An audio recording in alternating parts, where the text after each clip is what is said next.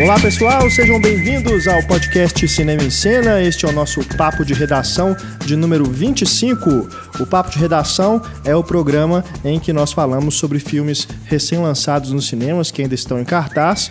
Vamos comentar aqui neste podcast Relatos Selvagens, filme produzido por Pedro Almodóvar, né, dirigido por Damian Zifron. É isso mesmo? Seja lá o que foi isso, né? É um diretor novo, né? É um filme que tem o Ricardo Darim, pronto. Né? Já, já fica. Isso chama atenção. Já fica a dica aí para vocês.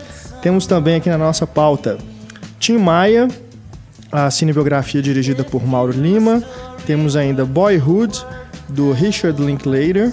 Boyhood, da infância à juventude. Né? Temos ainda November Man. O espião nunca morre. O espião nunca morre, com Pierce Brosnan a, o filme novo do Jean-Pierre Janet. Eu só sei que é Spivet, o sobrenome é, do menino. Qual uma é? viagem extraordinária. Viagem uma viagem. P.S. Spivet. Viagem extraordinária. Não é uma, não? Ele me enganou. Viagem extraordinária. Temos também, para é comentarmos...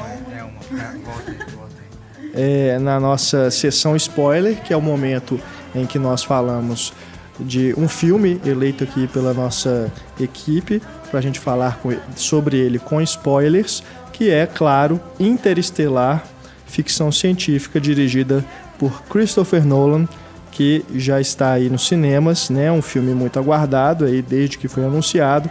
Então ele será o comentário com spoilers deste podcast. Eu, Renato Silveira, acompanhado aqui neste programa de Antônio Tinoco. Olá. Valeu, Antônio, Stefania Amaral. Olá. E Marcelo Seabra de volta à nossa bancada. Opa, estou de volta. Marcelo Seabra do blog Eu Pipoqueiro. Muito obrigado, Marcelo, pela presença aqui conosco. E todos vocês que nos escutam, muito obrigado pelo carinho da audiência. Deixamos aí nosso e-mail para você que já quiser né, ir preparando aí alguma mensagem para mandar para a gente. É o cinema.cinemaencena.com.br.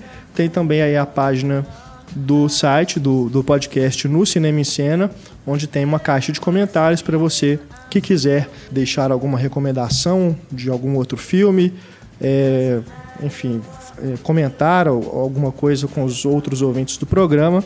O espaço está aí aberto para vocês.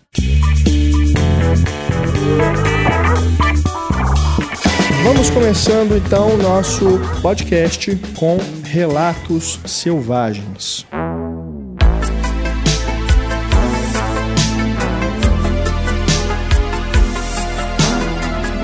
Essa produção da El Deseo, que é a produtora do Pedro Almodóvar. A direção é do Damian Zefron. Estou falando Cifron. com Cifron. Estou falando aqui como está escrito, né? Mas se tiver alguma diferença me perdoe, prezado cineasta. Vamos. Esse filme ele é uma antologia, né, de pequenas histórias em que as pessoas confrontam, né? Tem baixaria, barraco, Muita porrada, vingança. né? Exato. o que liga eles é a vingança. Né? Exatamente. É um nome muito apropriado, Relatos Selvagens. E o que eu achei bacana, é, além da questão da vingança, é que as histórias elas são ligadas também por um tema comum, que é como que o caos pode ser instaurado na vida das pessoas por algo desconhecido. No caso aqui, pessoas desconhecidas. Né? Se for pegar cada história ali, você vai ver que, ou, ou no, por exemplo, no caso do, do, motorista que briga com o outro na estrada, ele não, não conhecia o outro e acontece aquilo, aquela briga, né, é um, um caos generalizado. A, a, historinha no comecinho do filme, né, que é do, do avião, dos passageiros no avião. Né, ninguém ali se conhecia, mas conhecia uma pessoa em comum. Então, a cozinheira, né, que não conhecia o, o cliente, mas a outra conhecia, enfim, todas as histórias, né, que vão é, sendo contadas ali, elas têm em comum esse tema também. E o humor negro que funciona muito bem, eu achei, né, em todas as histórias. Eu achei, na verdade, assim, que diferente de outros filmes de pequenas histórias, né, que são é, unidas por um por algo em comum, esse ele consegue até manter o padrão entre todas, é, não tem nenhum assim alto e baixo muito grande não. Acho que ficou tudo mesmo num, num padrão. Acho que até eu tenho algumas preferidas, mas é, também não assim, não achei o filme, ó, nossa senhora, é melhor do ano, não, mas gostei assim, de uma forma geral. Acho que ele segue uma mesma linha do começo até o final. Eu acho que cada história deve falar para as pessoas do público de uma forma diferente, né? Porque você acaba se identificando. Então, quem já teve problema, por exemplo, de tomar uma multa que foi indevida e foi reclamar, vai ver, vai se identificar com, né, com a história do Ricardo Darim. Não. Bombita. Bombita. Bombita é o novo herói da minha vida. A partir de agora a gente só se refere a ele como Bombita. Ontem mesmo eu vi o trailer de sétimo, eu falei, olha, tem um Bombita.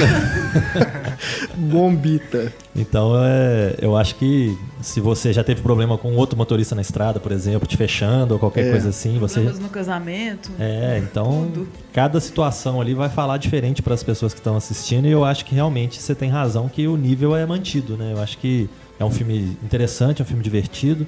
Eu acho que cada uma das, das histórias tem três momentos, né? O, o início para você conhecer os personagens, a virada, que é o momento onde né, a fúria toma conta e coisa e tal, e a conclusão. Até esse segundo momento é bem plausível, né? As coisas que acontecem. Então a gente vê que todo mundo está à mercê do, né, do que que vai, pode acontecer à sua volta. Então, acho que todo mundo pode ser tirado né, do, da sua zona de conforto, né, É. do sério. A questão é só não deixar chegar onde as histórias chegam, né? É, são não, né? histórias deixa. comuns, né? Ou então deixa rolar, né? É. Parece que é quase forças externas agindo contra né, do destino, assim, como se fosse uma conspiração mesmo com aqueles personagens. E aí o que motiva são até coisas muito banais, né? Ou É. dois motoristas que um xinga o outro e de repente des- né, desanda pra, pra aquela situação ali do final. Ou não, né? Ou no segundo caso que o, o mafioso fez o pai dela se matar, tem umas coisas mais pesadas, assim, da traição. É, mas sempre o destino agindo ali, né? Naqueles É, pra personagens. que eles se encontrassem, né? E é legal que é muito Naquele rápido momento. e igual o Marcelo falou, a gente se identifica, não, não, não perdeu a identificação com o personagem, mesmo sendo rapidão os episódios, e todos muito É. bem conectados. É, não tem tempo suficiente para desenvolver né, uma psique dos personagens, alguma coisa desse tipo. Mas mesmo assim você passa a ter simpatia né, pelo personagem. É. Então, É. acho que até o caso do motor- dos dois motoristas, por exemplo, você pensa assim, pô, um motorista xingou o outro na estrada. Então o cara deve ser um babaca, né? O cara é todo arrumadinho, já colocam ele, né, todo de roupa social, dirigindo um carrão e tal. Mas você pensa assim, poxa, não, né, não precisava, não é porque o cara é um babaca às vezes que precisava de sair na porrada com o outro ou qualquer coisa assim. Então, é, você consegue mesmo em poucos minutos criar uma certa simpatia e torcer pelo personagem. Verdade. É, tem questionamentos muito interessantes. É, é uma sociedade sempre à beira né, dessa loucura, né? Colapso completo. Desse colapso. E, e uma crítica também, né? Que passa por alguns contos, alguns segmentos, né? Nesse dos dois motoristas, há uma crítica à, à sociedade de classes, né? Você tem o, o rico, o burguês no carrão do ano e um cara mais simples, né? Que lutam. Você tem crítica à instituição da, da família, no episódio lá do, do filho que atropela a grávida. Você tem crítica à instituição do casamento, né? Esse modelo de casamento perfeito, né? No último conto lá do, da noiva, então também tem essa uma crítica assim que passa. Tem a crítica ao governo do Bombita, né? Que é uma resposta totalmente Sim, anárquica sim. né, dele, né? Então isso eu também acho interessante. Eu, eu acho que é legal também porque, mesmo tendo essas diferenças de classes e de, né, do- das pessoas que estão envolvidas nas histórias, no final das contas, todo mundo está. Né, to- pode- isso pode acontecer com todo mundo, né? O caos pode chegar na vida de todo mundo. Então, Exato. por mais que você tenha pessoas de classes diferentes, por exemplo, numa mesma situação, os dois tomam atitudes extremas e irracionais. Então, isso né, mostra que não é porque você é rico, pobre ou sei lá da onde que você está imune a esse tipo de coisa. né? Essa loucura pode chegar na sua vida de surpresa. E quando você vive, você está no meio daquela situação incontrolável. É. Eu, eu- obviamente que me lembrou um dia de fúria, né? Do Aham, sim. Douglas. Do. Principalmente a história do Ricardo Darim, é. É, você tem um cara, né, com a cabeça no lugar, um engenheiro, tudo bem que ele tem, né, um certo histórico, às vezes, de estourar por algumas coisas e tudo. Mas chegar no ponto que chegou, eu lembrei do Michael Douglas saindo, né, É. largando o carro no meio do trânsito e saindo andando, puto da vida e xingando os outros motoristas em volta, todo mundo buzinando pra ele. né. Aliás, acho que a história dele, de todas ali que são contadas, é que acho que, é que renderia um longa se a gente tirasse uma ali e pudesse né, desenvolver alguma coisa. É, talvez pudesse, pudesse Porque, render. assim, na verdade, assim, de uma forma geral, todas as histórias me pareceram é, enredos pensados para longas, mas que não tinha como desenvolver. Aí ele falou assim: ah, vou fazer um filme com isso Vamos amarrar aqui. tudo. Fez um brainstorm lá de o que, que, que, eu posso fazer no meu longa, né? Não sei se é o primeiro longa desse diretor, mas é, é ele. Não é não, né? Não, Tá, não. então esquece que eu disse. Mas é, isso é, é comum, né? O, o- o cara que está pensando, né, o processo de criação, ele elabora um monte de storylines e aí pode ser que ele tenha pensado, ah, isso aqui não vai render um longo, mas tem em comum um tema que eu estou querendo abordar, então vamos fazer isso. Né? Pode ser, né? Estou supondo aqui como que esse projeto foi desenvolvido. Igual o Para Roma com Amor, né, do Woody Allen. Também um monte de historinhas que você pensa assim, ah, o Woody Allen pensou nisso tudo aqui, não tinha como fazer filme disso tudo, eu vou juntar e fazer uma antologia. Sei lá, né, mas me deu essa impressão. Mas acho que a do Darim daria um longa, assim, se fosse escolher uma ali para desenvolver os personagens e tudo, É, poderia que ficar nessa- mais... Nessa comparação que você fez, o, o resultado do, né, do argentino foi muito mais feliz. certeza, Né? Porque ele conseguiu uma dúvida. forma interessante de amarrar Sem as histórias. Deu uma fluidez entre, né, entre uma história e outra. Você conseguia ver, olha, beleza, uma história acabou, agora vai, vai começar a outra. E logo você já pega a ideia, né? Você já consegue, nas últimas histórias, você já consegue ter uma dedução, né? De para onde que isso vai, onde que isso vai chegar. Eu acho que eu, eu gostei bastante do, do resultado. Eu acho que Também. Inclusive é um filme muito. que é indicado da Argentina a pré- a pré-corrida ao Oscar, né? De- Exatamente, Cada país um indicou forte o seu. candidato. E foi indicado a Palma de Ouro em Cannes. É. este ano. Ele foi muito elogiado lá. E os atores, né, apesar do Ricardo Darín chamar mais atenção por, por ser hoje provavelmente o ator mais famoso da, da Argentina e tá, faz sei lá quantos filmes por ano, ele parece que de uma hora para outra todo filme argentino que eu vejo tem o Ricardo Darín, né? Então, já de uns anos para cá. Nem só argentino, mas espanhol também. Ele vai É. lá e faz um filme lá. Esse é co-produção, né? Argentina e Espanha, acredito. É, porque tem os, É, os tem o Almodóvar, Almodóvar, né? É. E tem o. O primeiro conto tem o Dário Grandinetti, que faz o Fale com Ela, do, É. do Almodóvar. Exato. E tem também o, o do motorista, um deles é o Leo- Leonardo Sbaraglia, que também é bem famoso, fez Plata Queimada, outros filmes. É, o senhor, que é o, que é o, o dono da casa, também, eu esqueci o nome dele, Oscar alguma coisa.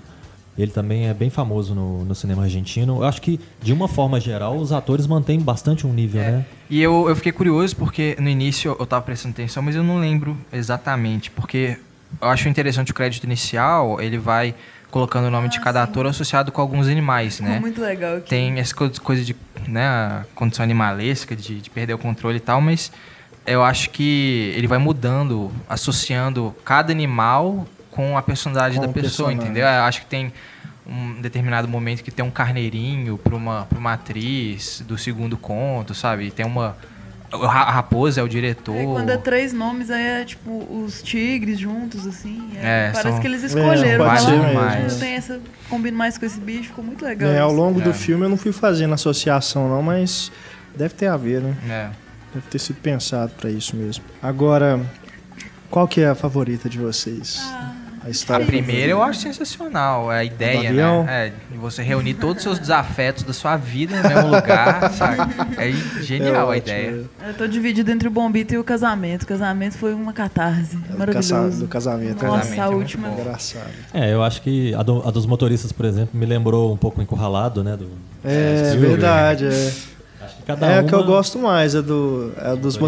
motoristas. Até pelo absurdo que toma, né? Que é a proporção que toma o E a negócio. segunda também eu fiquei apaixonada. Falei, meu Deus, o que eu tô assistindo do, do- do restaurante. Maravilhoso.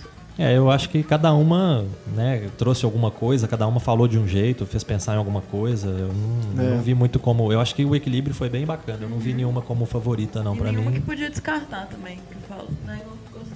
É, o filme É. ficou curto, né? No fim das contas, não, é, não é. é um filme cansativo, É. né? Não é um filme A extremamente gente prende, bom. né? Porque a- a- começa a história de repente você fala assim, o que que isso vai dar, né? É, e como ele amarra rápido e já passa É. pra outra, não, não- você não tem tempo de nem de olhar quantas horas são, né? Você Exato. quando você vê, acabou o filme. Eu achei muito bacana. Tem determinados momentos que quando, quando acaba uma história, você fala assim, pô, mas já acabou, né? Podia demais. ter Eu mais. queria conhecer melhor esse personagem. Mas o, um bom diretor também, né? É, como que ele vai, né? Nessa do restaurante, como que ele vai num plano sequência compondo vários planos ali dentro, né? Enquadrando, é num movimento de câmera só. Um bom diretor. Bom, se, se observar aí os próximos trabalhos dele. Ela daria um Hitchcock Presents no episódio do. É, Da sim, série, é verdade. É mesmo. Isso aí, então. Relatos Selvagens. está em cartaz ainda em vários cinemas. Acredito que, assim como outros do Ricardo Darim, deve ainda ter uma vida mais longa, né? Na- nas salas aí alternativas. Bom, vamos chamar o síndico agora, né? Tim Maia. Um, dois, três, quatro.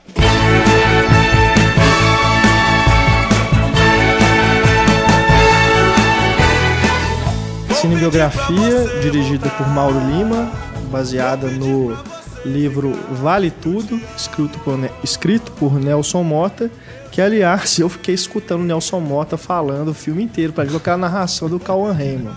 Não sei se vocês veem no Jornal da Globo, acho que toda sexta-feira tem uma coluna do Nelson Mota que ele fala alguma coisa, um músico, um cineasta e tudo. Podia ser ele narrando, não.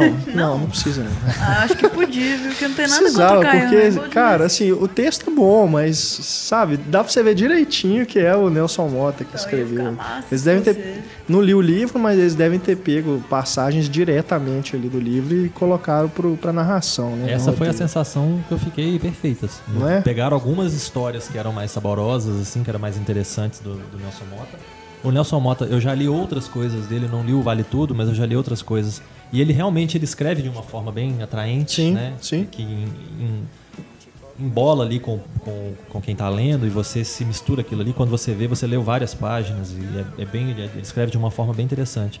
E ficou muito claro isso pra mim, que eles pegaram as histórias mais interessantes que já caíram na boca do povo, né? Ou que, que as pessoas gostam de, de contar, que às vezes você não sabe nem que foi o Tim Maia, porque toma um vulto, né? Que às vezes você não sabe nem mais de quem que tá falando. Daqui a pouco você acha que é o ex-presidente do Corinthians, né? Vicente Mateus, que falou isso. Tão engraçada que é a história. E depois arrumou-se uma forma só de amarrar essas histórias e tentar contar a história do Tim Maia nisso tudo. O que eu acho que ainda ficou, né? Obviamente que se a gente for pesar, tem um ponto ou outro negativo. A própria narração, pra mim, é desnecessária. Eu acho que É. podia se resolver o filme muito bem sem uma narração. Não precisava nem ser esse personagem, né? Que é o É, o Fábio, né? Fábio. o Cauã. E eu acho que, mas de uma forma geral, eu acho que, obviamente veio na minha cabeça, né, os filmes americanos todos sobre, É. sobre personalidades da música. Então, por exemplo, o filme do Johnny Cash, né, eu gosto muito de Johnny Cash, eu gosto muito dos atores, assim como o Ray também, do, Ray Charles. Sim, sim. Eu acho que os atores funcionam muito bem, mas os filmes são confusos e não são muito satisfatórios. E no Concordo caso do Tim. Maia, eu acho que o resultado foi muito mais interessante. Porque os atores são muito bons e ainda se conseguiu contar uma história bacana. Que você consegue amarrar, consegue entender o que está acontecendo com o Tim Maia. Você consegue desenvolver melhor o personagem do que simplesmente ir pulando de um episódio para o outro. É, Eu, eu concordo com a comparação, mas não que seja muito melhor Você que o Ray e o Johnny Jr. Não, também? mim tá no mesmo nível. Eu não sei, eu, eu- me incomoda muito esses filmes biográficos parecer que você está lendo um- uma página da enciclopédia. Você está lendo a biografia do cara, contando a vida dele, episódio a episódio, com aquela narrativa de minissérie que a gente não pode duvidar nunca, se tratando de filmes da Globo Filmes, que foi pensado dessa forma. Não É. duvido nada que daqui a pouco vai surgir aí na televisão. É em Tim janeiro, nas Maia, férias. minissérie em quatro capítulos, né? Não duvido nada. Ainda mais que um diretor que é diretor da Globo, né? Diretor de seriado da Globo. Inclusive, a curiosidade é marido da Aline Moraes, né? É, exato. Que é a atriz do filme. Isso É é, maravilhoso. ela, né? Linda. Mas é uma coisa que eu, uma coisa que eu faço uma certa res- restrição também e que às vezes é um recurso que o diretor utiliza talvez para não complicar muito a vida dele, que é pegar vários personagens e juntar em um. que é uma coisa que sim, o era sim. o So- Fomos tão, Somos tão jovens, né, do Renato Russo, faz isso com aquela amiga dele, né? Ele pega várias pessoas e junta e faz uma pessoa só, Pra ficar mais fácil de passar aquilo ali e o público poder entender e se identificar. E no caso do Tim Maia foram as mulheres da vida dele, né? Eles pegaram as. Dizem que são poucas, né? Não sei se são as más línguas falando. Mas ele não era um cara muito. de ficar com várias mulheres, né? Coisa assim. Mas as poucas que passaram pela vida dele aí juntaram numa só. E acaba que não fica muito bem pra ela, não, né? Porque eu achei que ela fica meio vagabunda, né? Com mano? certeza, a assim. ali que ela toma no final. Eu, eu achei, pra ser bem sincero, eu achei até bem machista a forma como representam essa personagem. Que, como você disse aí, eu não sei se é uma só, se são várias em uma, mas ela é aquilo, é uma grupo que pega quem tá por cima, né? É, isso ficou bem, bem feio. Eu acho assim, no, no Som de Liberdade, por exemplo. Assim, claro, né? Não, vão- não vamos julgar a pessoa. Tipo, se ela quer ficar com várias pessoas, tudo bem. Né? Isso aí é direito de qualquer um. Mas a forma como o filme retrata essa personagem, eu achei machista. Justamente pelo que você falou. Parece que ela é uma vagabunda. É. Pela forma como o filme mostra. Não que uma mulher que queira ficar com várias pessoas é uma vagabunda, mas o filme, sinceramente, me me passou essa impressão também. De que ele, ele não valoriza aquela mulher de forma alguma. É só aquilo, ela é só passagem ali de, entre, entre as pessoas que estão, né, os caras que estão fazendo é, sucesso. Não, e fica muito claro que ela faz pouco dele pra depois que ele Pois começa é. a fazer sucesso, ela ir atrás dele. É, eu achei. Então, ah, É, concordo que ela é linda, né? Tá bem, assim, como atriz, eu gosto da, da Aline Moraes. Mas a personagem eu achei desprezível, sinceramente. É, eu acho que essa questão de misturar vários personagens em um, né? Não, o- todas as mulheres do filme, se for pensar ali. né, Aquela, aquela ruivinha também, é a outra Ruivinha, grupo. Inclusive é a menina dos Somos Tão Jovens, né? É, do Renato verdade, é. Que já no filme do, do Renato Russo é uma personagem feminina forte, Russo. É, né? Que acompanha ele ali durante todo o é tempo. mostrada de uma forma digna, né? Sim. Exatamente. Aqui no, no filme do Tim Maia, acho que só a mãe dele que salva, porque todas as outras mulheres do filme são isso. Né? São, são retratadas como grupos que estão ali para isso e tal, e é, tá beleza. Bom, É, e a outra, né, falando da, da, da- da forma como é retratado também, sinceramente, eu vi gente elogiando aquele é, George, esqueci o sobrenome dele, que faz o Roberto Carlos. Nossa, tá não, péssimo. terrível. O cara ele faz uma, uma cara. Ele é caricato o tempo todo, né? Ele parece que. Péssimo. A gente ri numa hora que não tem que rir, simplesmente porque a gente fala É. que coisa ridícula aquilo ele ali, faz meu aquela Deus. vozinha, sim, Roberto Carlos. né? Ele fica o tempo pai, todo com um sorrisinho, com, com a boca aberta. É. Eu achei aquilo É. tão esquisito. É, eu não gostei do ator também não, mas achei bacana como que eles mostram, é, eles não, não se esquivam de mostrar que o Roberto Carlos foi um snob, né? Tipo, É, né? Ficou famoso e deu patada no Tim Largou todo mundo Maia, pra não tava nem aí. Né? Mas depois ele dá a chance pro cara gravar com ele, tá? Fica tudo bem. Mas, eu- eu não de sei. toda forma, eles não não se eximiram de mostrar que o Roberto Carlos, um, um certo momento, ele foi um filho da puta com o Tim Maia, né? É, eu acho que- esnobou mesmo. Eles dão uma, eu acho que tenta dar uma equilibrada, né? Ao mesmo tempo que mostram alguns momentos dele, né? Deixando o pessoal na mão e tudo. Ele, ele con- contrata um amigo dele, por exemplo, pra ser o dublê dele, né? Pra sair nos shows e chamar a atenção das fãs e tudo mais. Eu acho que ao mesmo tempo que ele larga algumas pessoas na mão e tem algumas atitudes né, reprováveis, em outros momentos, sei lá, às vezes ele tava com muita coisa na cabeça. O filme dá a entender um pouco disso, né? Que ele tava com muita coisa acontecendo, cuidando de muita coisa, também ele não tinha como pensar em todo mundo, não sei. Então eu acho que o filme ele é corajoso na forma como ele mostra o Roberto Carlos e, e dá uma equilibrada, acaba sendo justo com o próprio Roberto Carlos também de mostrar assim, não, ele não é só um desgraçado. Ele teve É, lá os seus sim, momentos sim. complicados, duvidosos, mas é uma pessoa como outra qualquer, né? Que pode ter os seus momentos bons e os seus momentos ruins. E de uma forma geral, os personagens são mostrados assim, né? Eu acho que o, o próprio Tim Maia, a gente sai do, da sessão pensando assim, pô, o cara era genial, ele cantava muito, ele tinha né, um tino musical muito bom pra botar um efeito numa música, pra aquela, né, uma batida mais funk, alguma coisa desse tipo. Teve aquele momento complicado dele racional, né, que, que é mostrado no, no filme de uma forma bem interessante, mas ao mesmo tempo ele era um cara de atitudes bem reprováveis também, né? É legal que- mostrar isso também, desacralizar o Tim Maia um pouco. Mas eu fiquei um pouco preocupada em alguns pontos, assim. com, com essa Com o personagem do Tim Maia.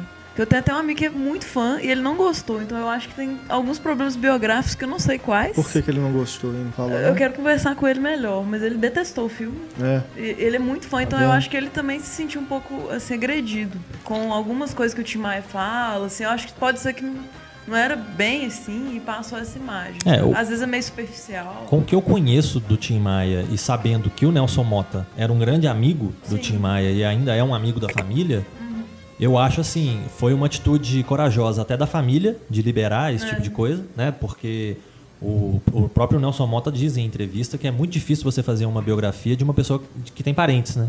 Porque a pessoa morreu, mas tem filho, tem ex-mulher, É. tem viúva, tem, né? E É tudo mais para poder defender ali a memória do cara. Então, pô, meu pai morreu, eu não vou deixar nunca que falem mal dele de qualquer forma. Então foi, foi algo bem corajoso terem deixado mostrar certas passagens ali da vida dele, ele simplesmente se recusando a subir no palco, por exemplo, né, que era uma coisa que acontecia com uma certa frequência. E as pessoas ficavam revoltadas porque pagaram o ingresso, queriam ver o Tim Maia e cadê o cara? Não apareceu. Mas ah, eu não sei, a forma como eles. A parte, a parte musical do Tim Maia, o gênio musical do Tim Maia, eu achei que ficou mal representado no filme. Essa questão mesmo dele ficar reclamando sempre do, do retorno. Parece que tipo, eles estão só representando algo que é do imaginário coletivo. Todo mundo sabe que o Tim Maia era um chato com essas coisas. E fica isso. Mas mostra o porquê. Por que, que aquilo está incomodando tanto ele? Por que, que ele é perfeccionista a esse ponto? O processo de criação dele também ficou meio Processo vago, de criação né? também. Tipo, parece que ele só pegou uma coisa assim, ah, black music e tal, tá na moda, vou, vou chegar aqui, vou fazer, porque ninguém faz isso no Brasil. Sei, eu acho que a parte musical do filme, é, as músicas elas são inseridas assim de uma forma que está ilustrando o que está acontecendo, né? que a, até certas partes é, é, bem coerente, né, pelo momento que ele está vivendo, por ser uma, uma biografia. A música foi feita naquele momento, então nós vamos escutá-la naquele momento. Mas mesmo assim, é, isso em outras biografias também eu sinto esse problema, essa falta assim de você pelo menos saber um, ter um pouco de contato de como que foi criado, como uma música em especial foi criado, não sei, fica parecendo que é só ilustração, assim, que o cara tá lá no estúdio gravando, ah, vamos colocar agora esse papo, sabe? É, eu, eu, não sei se às vezes foi a proposta em algum filme, no, no momento agora eu não me lembro, mas se teve algum filme que a proposta é vamos desenvolver o artista. Porque, por exemplo, o Não Estou Lá do Bob Dylan desenvolve as várias facetas é, do artista, é. mas não o artista, não Sim. o processo, né? E acaba que você não tem muito um filme que, que mostre isso, que foque no processo de criação. The Doors, por exemplo, tem alguns momentos, né? É. Que um mostra ele escrevendo alguma coisa, ou que ele. Aí acaba também caindo numa coisa besta que alguns filmes fazem, que é reforçar que o. Ah, o cara na hora viu uma coisa e já fica dando a entender que daquela coisa que ele viu ele vai compor uma música X. Parece que querendo agradar os fãs. E aí acaba virando um tanto de easter egg solto no, no filme. Uhum. Isso também eu acho que é besteira. Então, É. evitar os extremos, às vezes, de não falar nada, né? Como vocês estão colocando. Mas também de, às vezes, ficar colocando evidênciazinhas aqui ali ou qualquer coisa assim. Eu, sinceramente, eu fiquei satisfeito porque eu não entendia que, às vezes, eu não estava esperando que fosse ser parte da proposta do filme se, né, se perder muito, sei lá, se desenvolver muito nessa parte. É, talvez criativo. seja até complicado pro roteirista colocar isso. É, fica uma coisa muito subjetiva também, né? Tipo, o que que será que subjetiva pensando? e às vezes vai, vai você representar isso numa cena vai ficar pouco, né? Porque eu imagino que você criar uma música, você não vai criar assim igual no filme mostra. É. O cara tá sentado no bar com o outro, ah, vamos, vamos escrever a letra e tal, assim, como a gente já viu, né, em vários outros filmes. É, e, e aí esse, esse aqui pra mim é o problema. Né? Passa, um, passa um outro cliente do bar, por exemplo, É. e fala assim, ô fulano, não sei o quê. Ó, isso aí dá música. Exato, é. Aí cria uma música em cima É. disso. Isso é palhaçada também, É. né? Então acho que esse extremo também evitar é bom. É complicado, na verdade é bem complicado pro roteirista, né, fazer isso. É, acaba que mostra né, alguma outra situação que eu acho que é uma coisa que é comum a muito filme, né? A pessoa quando tá na fossa, quando tá mal, ela é um artista melhor. Ela compõe mais, É. ela tem mais criatividade. Né, à toa que, né, na época de- da ditadura, que foi aquela desgraça, a gente teve tanta coisa né, É. na, na cultura, É. tanta coisa boa sendo criada. Porque no- na- acho que é na diversidade que acontece. Né? Tem um ditado que fala que ostra, como é que é? Ostra feliz não faz pérola. Então, né, acho que na diversidade é que acontecem as coisas mais bacanas. Então, acho que mostra um pouco disso. Sim. Quando o Tim Maia tá triste, tá deprimido, né, foi abandonado e coisa e tal, ele compõe músicas bonitas. Então, eu acho que eu, pelo menos, fiquei satisfeito. É. Eu, eu, eu fiquei satisfeito de poder conhecer um pouco mais do personagem, poder ver, às vezes, algumas histórias que eu tinha ouvido, partes aqui e ali. Eu consegui, ah, tá, então aconteceu isso por causa disso. E até o fato dele ser um reclamão, porque ele era um cara que tinha um ouvido bom, que era perfeccionista e tudo. Então, se ele ficava reclamando do retorno e tudo, é porque às vezes ele não tinha essa compreensão de que, pô, pra quem tá ali embaixo ouvindo, tá ótimo, tá tudo É. lindo.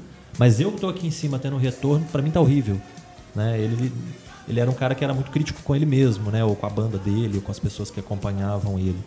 Então eu achei que no fim das contas deu um resultado bacana. Agora tem duas coisas, então, na verdade uma só que a gente pode incluir tudo aqui. Que eu não vou eximir o roteirista, não, os roteiristas, não sei. Porque tem coisas que ele simplesmente abandona, né? É, o- primeiro filho do Tim Maia simplesmente some. Você não sabe o que aconteceu. E tem o segundo e o primeiro. Sumiu. Não tinha dinheiro para contratar um menininho para interpretar o o moleque. Outra, o pai dele aparece no caixão. Né? Isso é a primeira vez que você vê o pai do cara, É, ele foto tá caixão. morto. Tem uma foto antes, mas é muito assim. É, e ele fica comovido, assim, de um tanto com a morte do pai. nem o envolvimento, né? Por que, que ele tá comovido desse jeito? Parecia até que ele era distante, né? Não tinha muito, muito muita bom. ligação. O início, preto e branco, eu gostei muito. Eu achei o início do filme, assim, caminhando. Eu Falei, nossa, não é possível. Vai piorar, vai piorar agora, vai piorar. Aí não piorava. Achei a montagem dele bacana, completa. A história do Muito Marmita, então, pra você foi a melhor Não, passagem. só porque era preto e branco. Eu fiquei, ah, coisa preto e branco, aí tinha os vinis e tudo. É, Até chegar naquele show dele, assim, eu gostei muito. É igual, é igual para mim, foi igual os, os dois filhos de Francisco, né? Você tem um momento da virada ali, tem uma primeira parte sim. Que é com o Robson Nunes, que é muito bom, né? Eu Excelente, ach- Achei ele excelente. muito bom, ele ajuda muito a compor o personagem, ele passa, né, uma, uma coisa bacana pro personagem. E aí tem um momento da virada, do sucesso e tudo, que aí vira o Babu Santana, que é outro cara muito bom O também. outro também, mata a pau. Que até então ele só tinha feito bandido, né? Ele é sempre, pelo, pelo tipo É. físico dele alto, forte, né? Gordo e tal. Ele é sempre colocado, até um, um certo preconceito, né? Negro e tudo.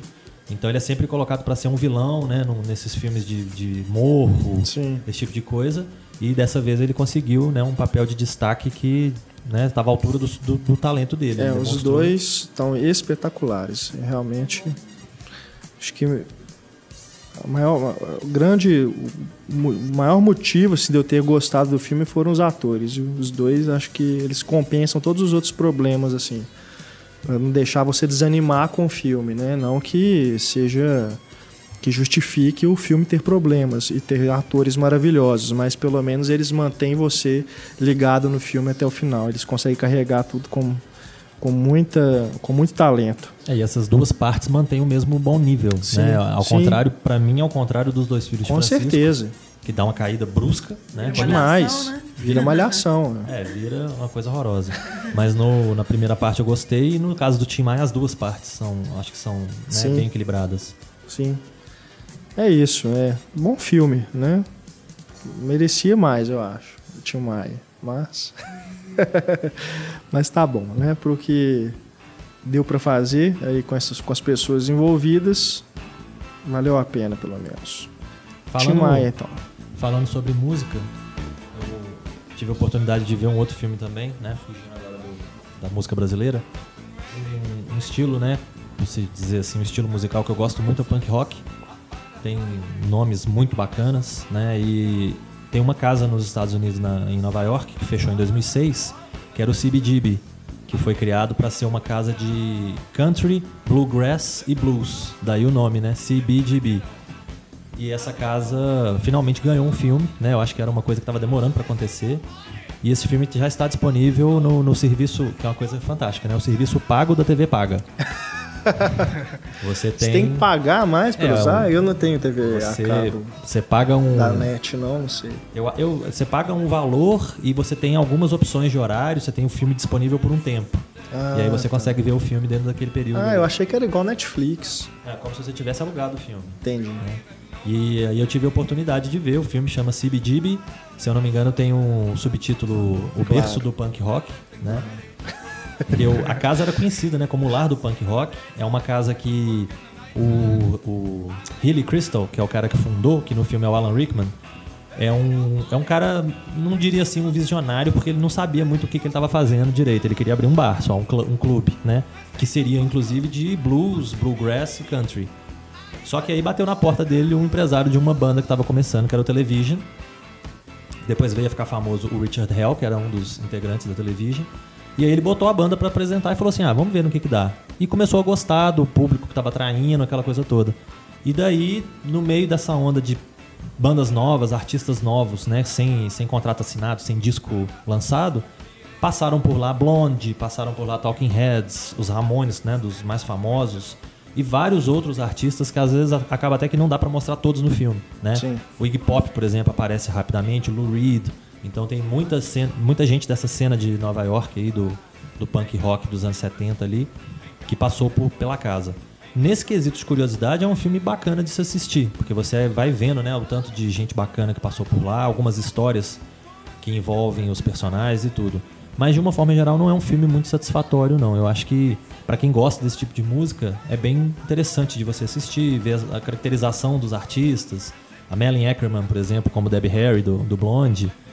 Então tem algumas coisas bem legais. Mas de uma forma geral é um filme bem bem superficial. Eu tava, né, a gente discutindo aqui do Ah, Tim que Maia. pena. Eu tava me lembrando de algumas passagens. Por exemplo, uma É. coisa triste, né? O Healy já tinha se separado da esposa dele, que é a mãe dos filhos dele, só que a licença para bebida da casa estava no nome dela. Então ela nunca deixou de ser um membro ativo da sociedade do bar. Ela sempre estava no bar. O, eu vi já relatos, por exemplo, de às vezes o, o Joe, Joey Ramone, por exemplo, estava com baseado e na hora que ele via a, a mulher chegando, ele jogava fora. De tão medo que eles, tanto medo que eles tinham dela, porque ela era o general lá dentro, ela botava ordem na casa. Ela simplesmente não existe no filme. Uai, que o filme isso? é- o- no filme a casa é dele e pronto. E quem ajuda a pôr ordem na casa é a filha dele, que é uma Entendi. mala sem alça, que fica o tempo todo podando ele e que fica falando as coisas que eu, eu, eu, como público, precisava concluir. Então Entendi. eu precisava concluir assim, poxa, esse cara não tem nem ideia do que, que ele tá montando, olha onde que ele vai chegar. A filha dele vira e fala isso pra ele. Ah. Você não tem nem ideia do que você está fazendo aqui, olha onde que nós podemos chegar. Então tem umas coisas bem complicadas. E sem falar que o próprio Healy é uma figura característica nova-iorquina, né? Da, da gema ali, por assim dizer. E o Alan Rickman é um ator inglês. Então ele dá até um sotaque, ele dá um peso pro personagem que eu acho que não é muito adequado. Entendi. Apesar de ser um ator muito bom. Então fica aí a recomendação pra quem gosta do, do E gênero a trilha sonora. É, a trilha sonora é Você fantástica. tem os atores é, caracterizados. interpretando também as músicas? O cara que faz o David Byrne é fantástico. Não, as músicas eu acredito que são as versões originais. É só. É, e tem vários erros factuais. Por exemplo, mostra os personagens conversando dentro do bar com cartazes colados nas paredes. De bandas que iam só ser formadas cinco anos depois. Putz. Toca uma música que a música foi lançada em 78 e, e o ano é 73. Umas coisas desse tipo. Entendi. Quando mostra os Ramones, por exemplo, eu acredito que às vezes tem alguma coisa a ver com a aquisição dos direitos, que deve ser caro. Então, na hora que os Ramones começam a tocar, toca uma música que na verdade é da carreira solo do Joey, não é dos Ramones. Então, pra quem tá assistindo ali na hora, passa batido, mas se você parar pra pensar um pouquinho, você fala: peraí, isso não é bem assim. Agora, ao mesmo tempo, você tem um David Byrne, por exemplo, do Talking Heads, que é igualzinho, então isso é interessante de ver. Os Ramones brigando e o Johnny ficando puto e saindo do palco, como devia acontecer, porque ele era o cara responsável, né? O pai, digamos assim, dos Ramones. Então tem algumas coisas que são interessantes.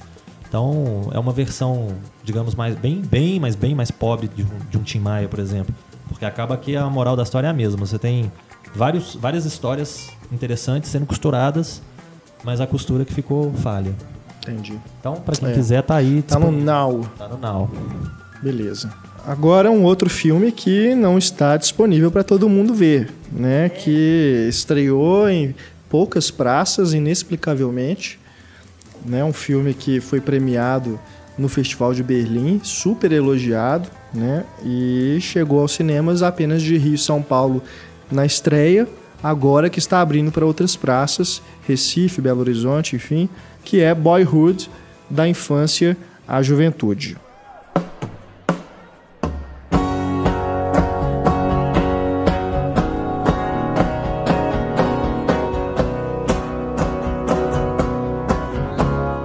Esse filme dirigido pelo Richard Linklater, que eu achei que segue muito de perto os outros filmes que ele vem fazendo, né? Filmes, os filmes mais conhecidos, pelo menos. É quase que um compêndio da obra do Linklater. Você vê que é, você pegar a trilogia, né? Antes do amanhecer, antes da, do pôr do sol e antes da meia-noite, a proposta é basicamente a mesma, você acompanhar ali em tempo real aqueles personagens com os atores envelhecendo exatamente quando foi filmado. Só que a diferença é que as elipses temporais do Boyhood, no, Antes do Amanhecer e nos outros filmes, duram nove anos cada uma. Né? Você vai ter ali uma cena, cada filme é um momento do, do- da relação deles. Aqui no Boyhood você vai acompanhar durante 12 anos, né, de 2002 a 2014, não, ele, ele começou, quer dizer, a história se passa nesse período, né, mas acho que deve ter começado a filmar antes.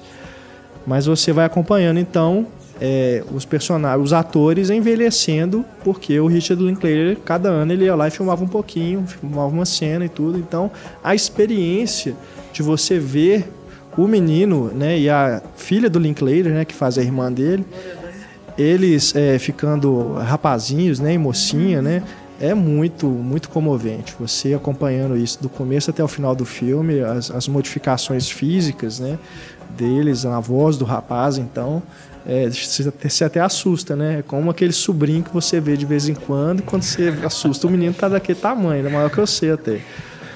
Então, é realmente comovente. E outra.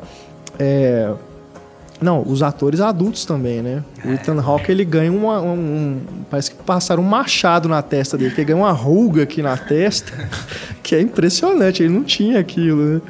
É, depois que quando ele já já está no final do filme, né, que ele já está com a idade que a gente viu ele no antes do, da meia-noite, você, você fica até assustado, né? É um filme deprimente bonita, né, nesse sentido, né?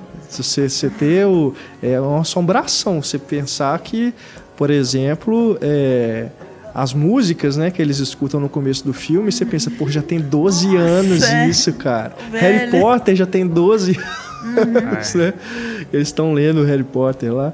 É, mas também, o que eu ia falar, outra relação que eu faço é com o que ele ele usa das, das reflexões do, do, do, personagem mesmo, né, do protagonista, a forma como ele vai é, construindo a personalidade daquele rapaz, porque me parece que ele está atualizando o que ele fez lá no primeiro, nos primeiros longas dele. Não vou dizer que é o primeiro, que eu não tenho certeza, mas eu acho que não, acho que é o segundo, que é o Slacker que foi um filme que fez muito sucesso na época, que foi considerado um retrato da, da, daquela juventude lá dos anos 90. Slacker é, significa preguiçoso, né? São pessoas que não têm muito objetivo na vida e tal. E me parece que nesse sentido ele está querendo atualizar isso, mostrar como que essa geração agora dos anos 2000 está é, enxergando o futuro, né? As questões familiares, enfim, escolares, de profissão.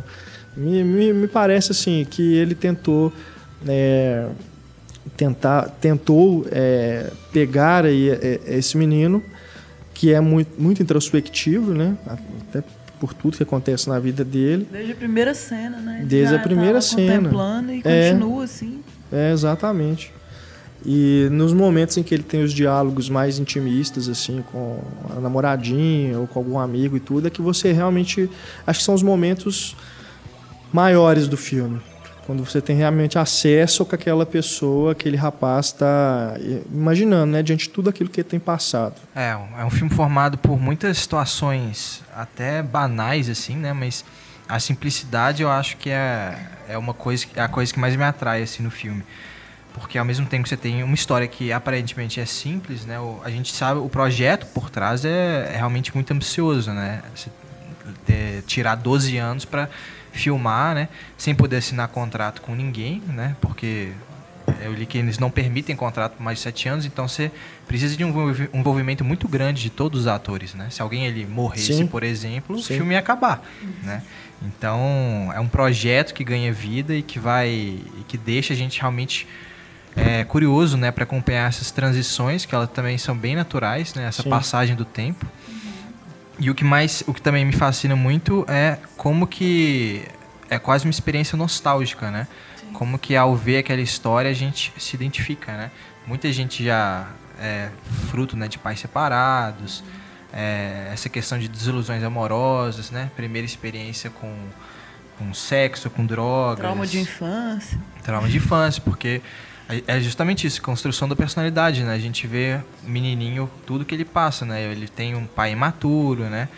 E depois o pai ele... dele parece que não, não envelhece, é o único que não envelhece, né? É. Até certa parte do filme ele tá com a mesma aparência. Esse arquétipo pra mim ficou mais bonito com o tempo. Ela foi melhorando, assim, né? Bom, aí, Foram consertando. Aí eu já não, não sei. Terminou melhor. A Patrícia Arquette, é, acho que é o personagem mais, mais triste, assim, pelo menos, é. pra mim. Porque ela ela tenta muito formar uma família ali, né? E, e falha em duas vezes, né? É. Pega dois maridos abusivos, né? Uhum. E, e, no final ela tem um, um descargo assim, de emoção que é bem impactante, né? E é interessante como que o, o ciclo fecha, né? Fecha na faculdade, que eu acho que você tá desde a, desde a acompanha o menininho desde criança até a, a juventude até a faculdade, né? Que é, acho que é um ponto fundamental na vida de qualquer um, né? Onde você realmente começa a trilhar mesmo a sua vida com seus próprios passos, conhecendo as pessoas que pensam como você, né? trabalhando com o que você quer. Acho preciso o momento que acabou o filme. Lugar- o lugar onde eles estão também.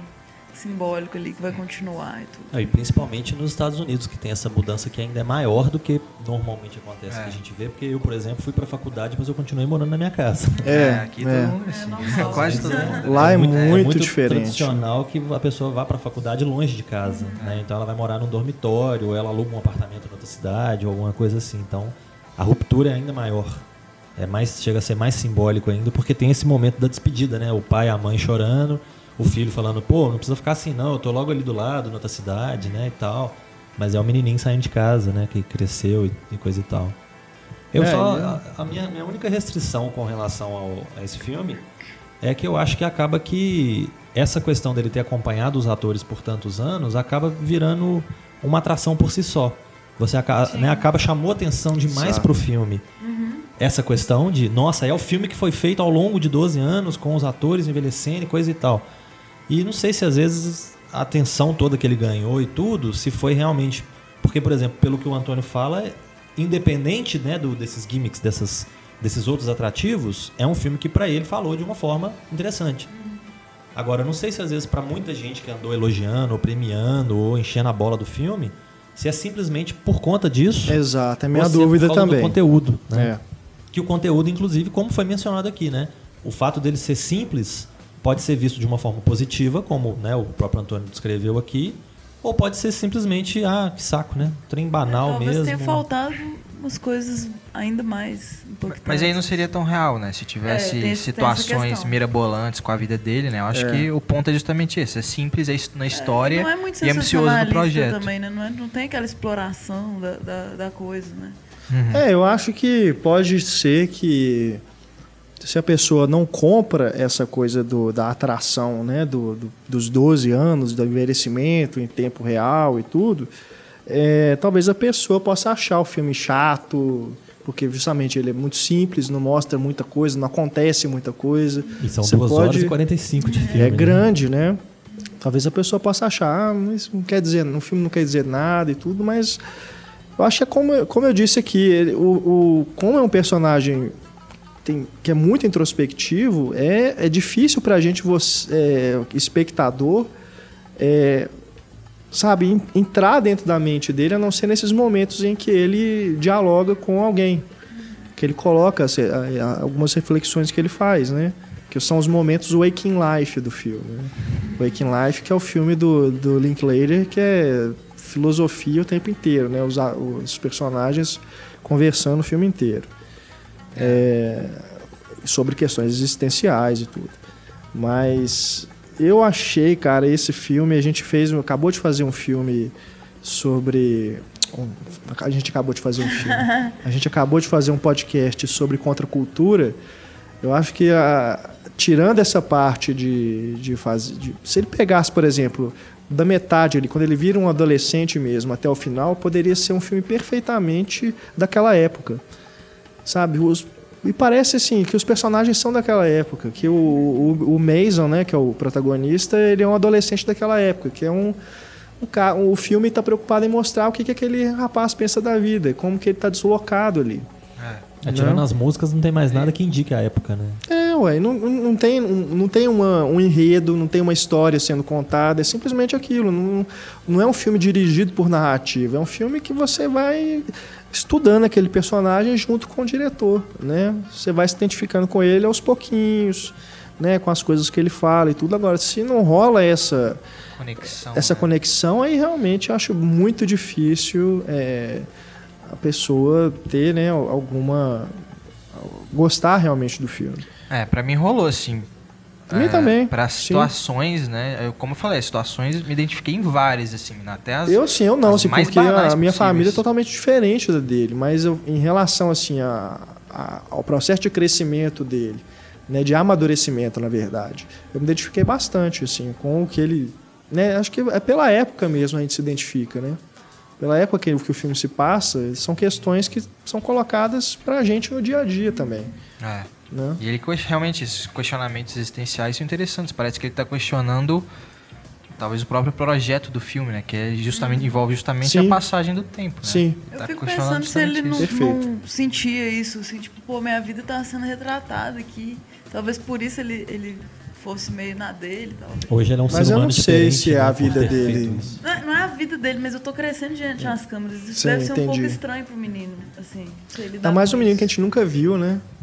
Ah, A mas garotinha já lida de uma forma mais, né? canta Diferente do- o Fred Savage fez isso em Anos Incríveis. Ele É cresceu na verdade. série, né? séries, O primeiro né? beijo do personagem era o primeiro beijo do ator. É. O Daniel Harry Radcliffe, Potter, né? é. Lembramos A gente também acompanhou ele crescendo é, na frente das Mas câmeras, assim, né? ele também vai ficar, eu acho, marcado o resto da vida dele, ele é o boyhood.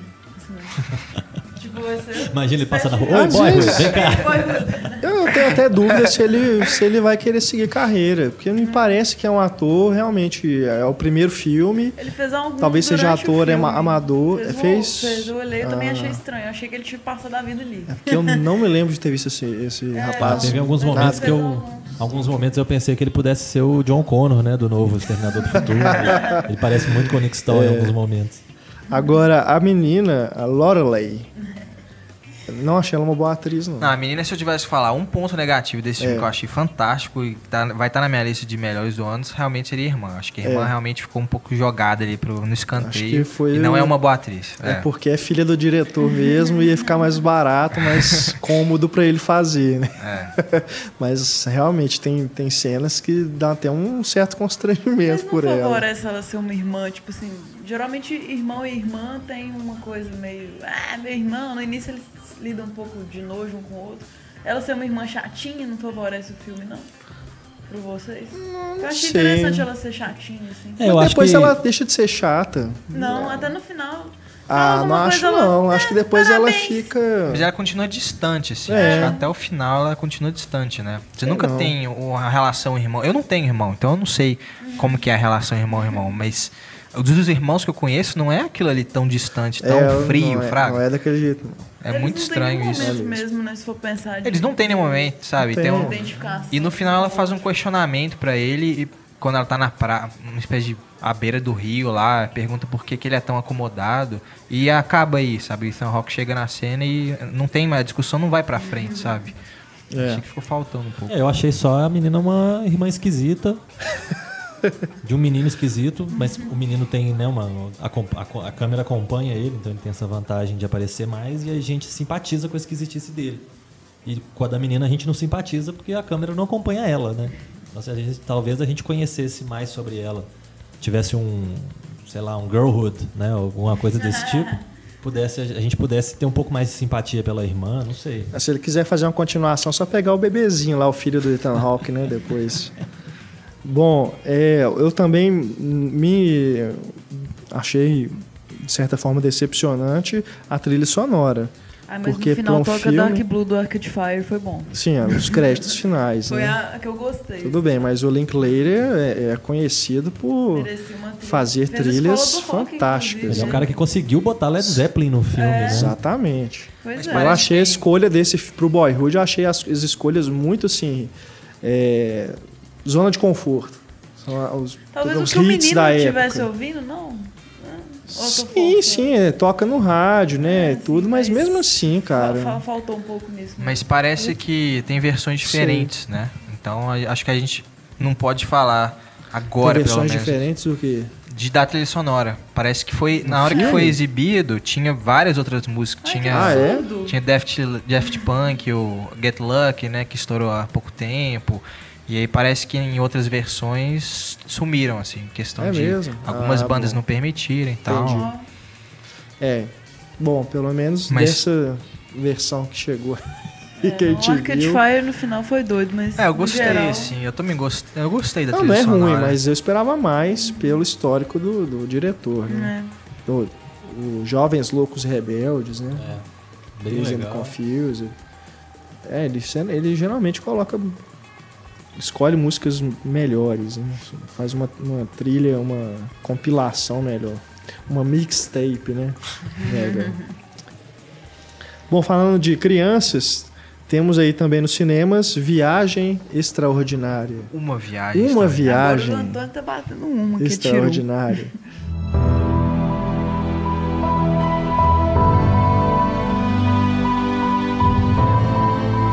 que é do menino espivitado. É, eu pensei isso também. Falei, não vou falar que eu já tô marcada com meus trocadilhos. T.S. Spivet. Espivetado. Esse é o novo filme do Je- Jean-Pierre Genet, diretor do Delicatessen, Amélie Poulain, Alien, Três. Alien 4, né? Um Alien ruim. Três é o do... Como é que é chama? É David Ressurreição? O Alien. Ressurreição, é. O Alien estranho. É o Alien da Winona Ryder. O Alien da Inona de Ryder. aliens, né? É que eu até gosto, viu? Dos filmes do é um dos Eu adoro que Meli eu até mais assim, gosto. Normal. né? Sei, a Eu de também socar a Amélie nunca, Poulain toda vez que eu olho pra cara dela. nunca me conquistou esse filme, cara. Eu já, já revi umas três vezes, assim, pra dar mais chance. Porque quando passou no cinema, foi aquele, né? Aquele frisson, assim, nossa, é o filme do ano e tudo. Não achei grandes coisas. Passou algum tempo, eu revi. Continuo não achando grandes coisas. é Não acho que é ruim, gente? não, mas pra mim. A Amélie Poulain, pra mim, tá na mesma categoria do Diário Bem de uma normalzinho. Paixão, The Notebook. Toda, Socorro, toda vocês, mulher... Não. Toda mulher que assiste faz... Ah, e todo homem que assiste faz... Não. Não, Não, se mentira. bobear, eu gosto mais. Eu do gosto Diário de uma Amélie Paixão, Poulain. Aí, porque pelo Antônio, menos. hi-fi. é. Eu gosto de Amélie Poulain e vi um, um cara, um cara que tatuou a Amélie Poulain no braço, aqui no antebraço. Nossa. É, românticos, incorrigíveis. gostou comigo A Amélia também. que era mulher de verdade, não a Amélie Poulain. Ai, meu Deus. Gente, é lindo. Bom, mas vamos falar do outro, né? Do Espivitado. Que eu achei bem chato, viu? Pra falar a verdade. Muito legal. Uma, é uma aventura muito bacana pra criança assistir, inclusive. Mas justamente eu pensei nisso. Uma criança vendo esse filme Mas ia e ficar entediada, velho. interior, Renato? Não.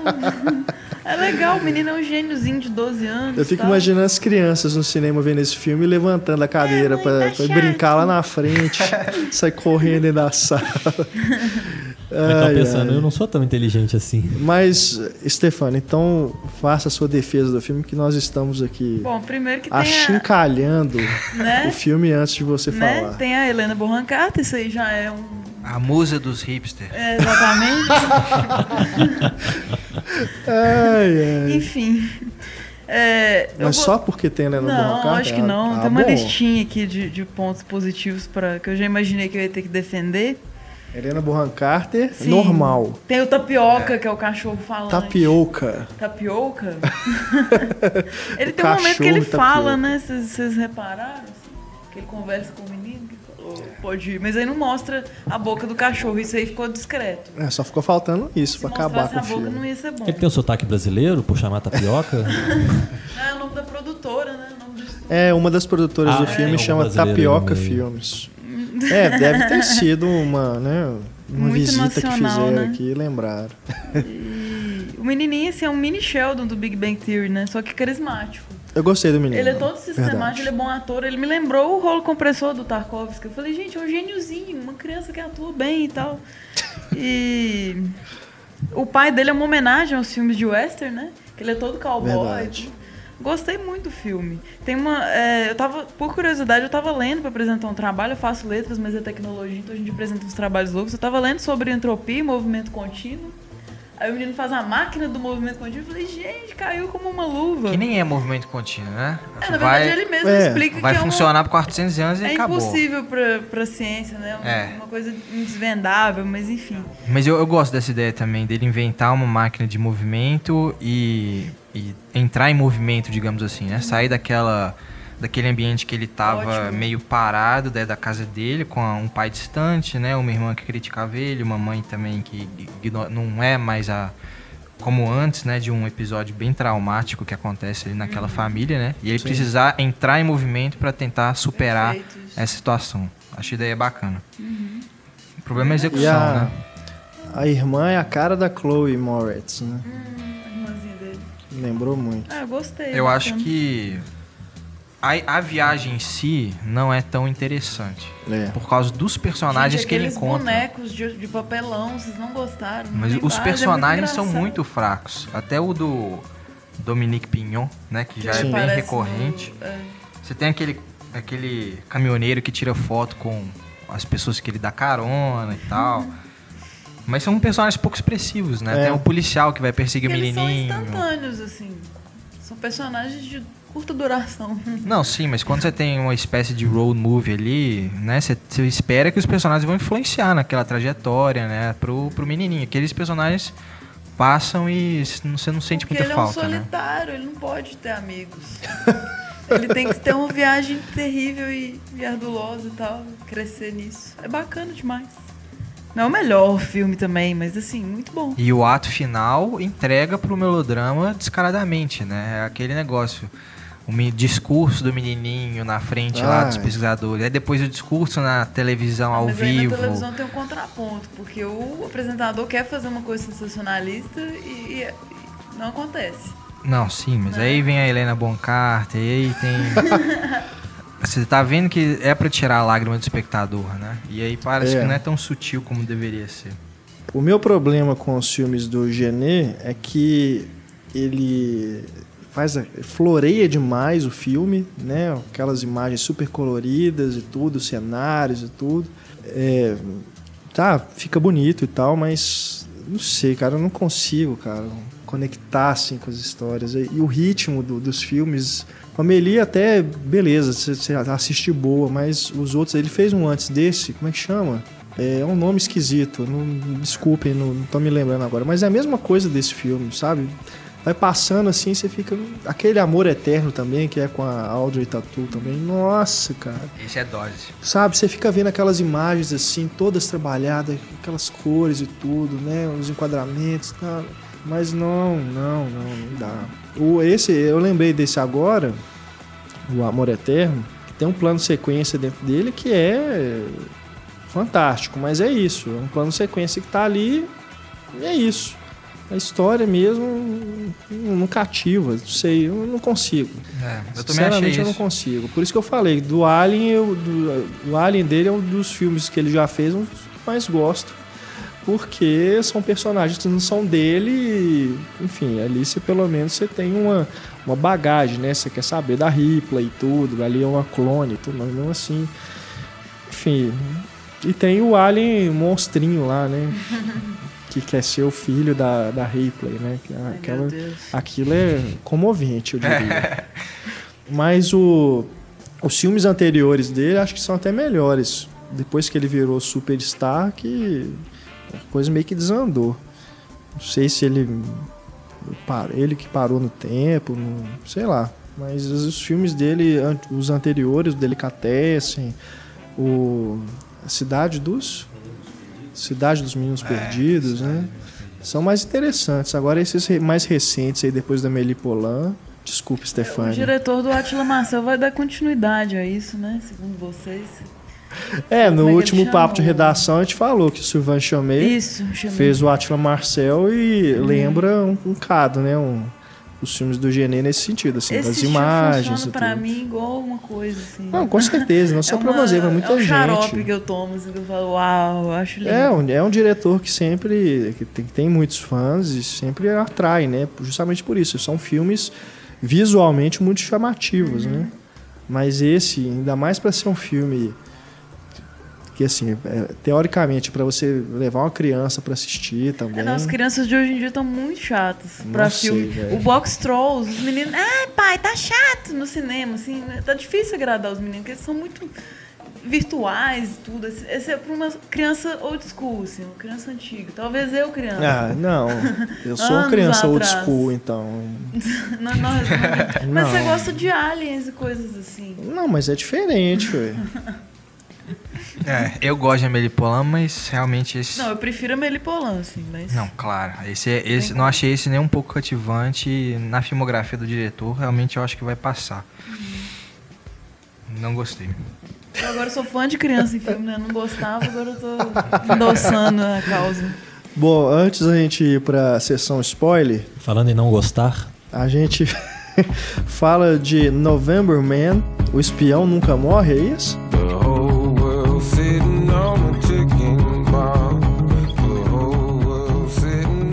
Com Pierce Brosnan. Eu, eu, Vocês que assistiram ao filme, por favor. eu fiquei com a sensação de que foi uma injustiça muito grande, porque é um personagem que tem vários livros, né, do, do escritor chamado Bill Granger, e é uma série de livros que ele tá desde mais jovem, enquanto ele tá envolvido no serviço da, né, serviço secreto da CIA e tal, até o momento em que ele quer sair, se aposenta, você tem toda essa jornada do personagem. E aí eles decidem para apresentar o personagem para o grande público, decidem pegar uma história do meio do caminho, mais pro final, que é com o personagem já mais velho, né, já aposentado.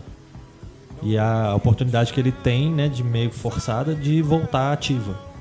Então, eu, eu li até a respeito sobre a, a questão da produção que o, o Pierce Brosnan ele comprou os direitos do personagem quando ele ainda era Bond, porque ele sabia, né, que mais cedo ou mais tarde ele ia deixar de ser.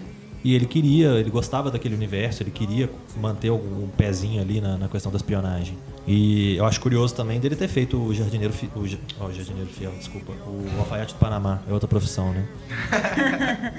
é o outro, o outro profissional do, do Jean, Jean Le Carré, que, John Le Carré, que é o, o Alfaiate do Panamá, que é um filme muito bom, mas que ele tem um personagem completamente diferente, porque é um filme mais na conversa, mais nas tramas, né? Ele vai tramando as coisas em volta ali daquela população do, do Panamá e tudo. Ele tá no meio de uma revolta, aquela coisa toda. É um cara cínico, é um cara né, dissimulado e tudo mais.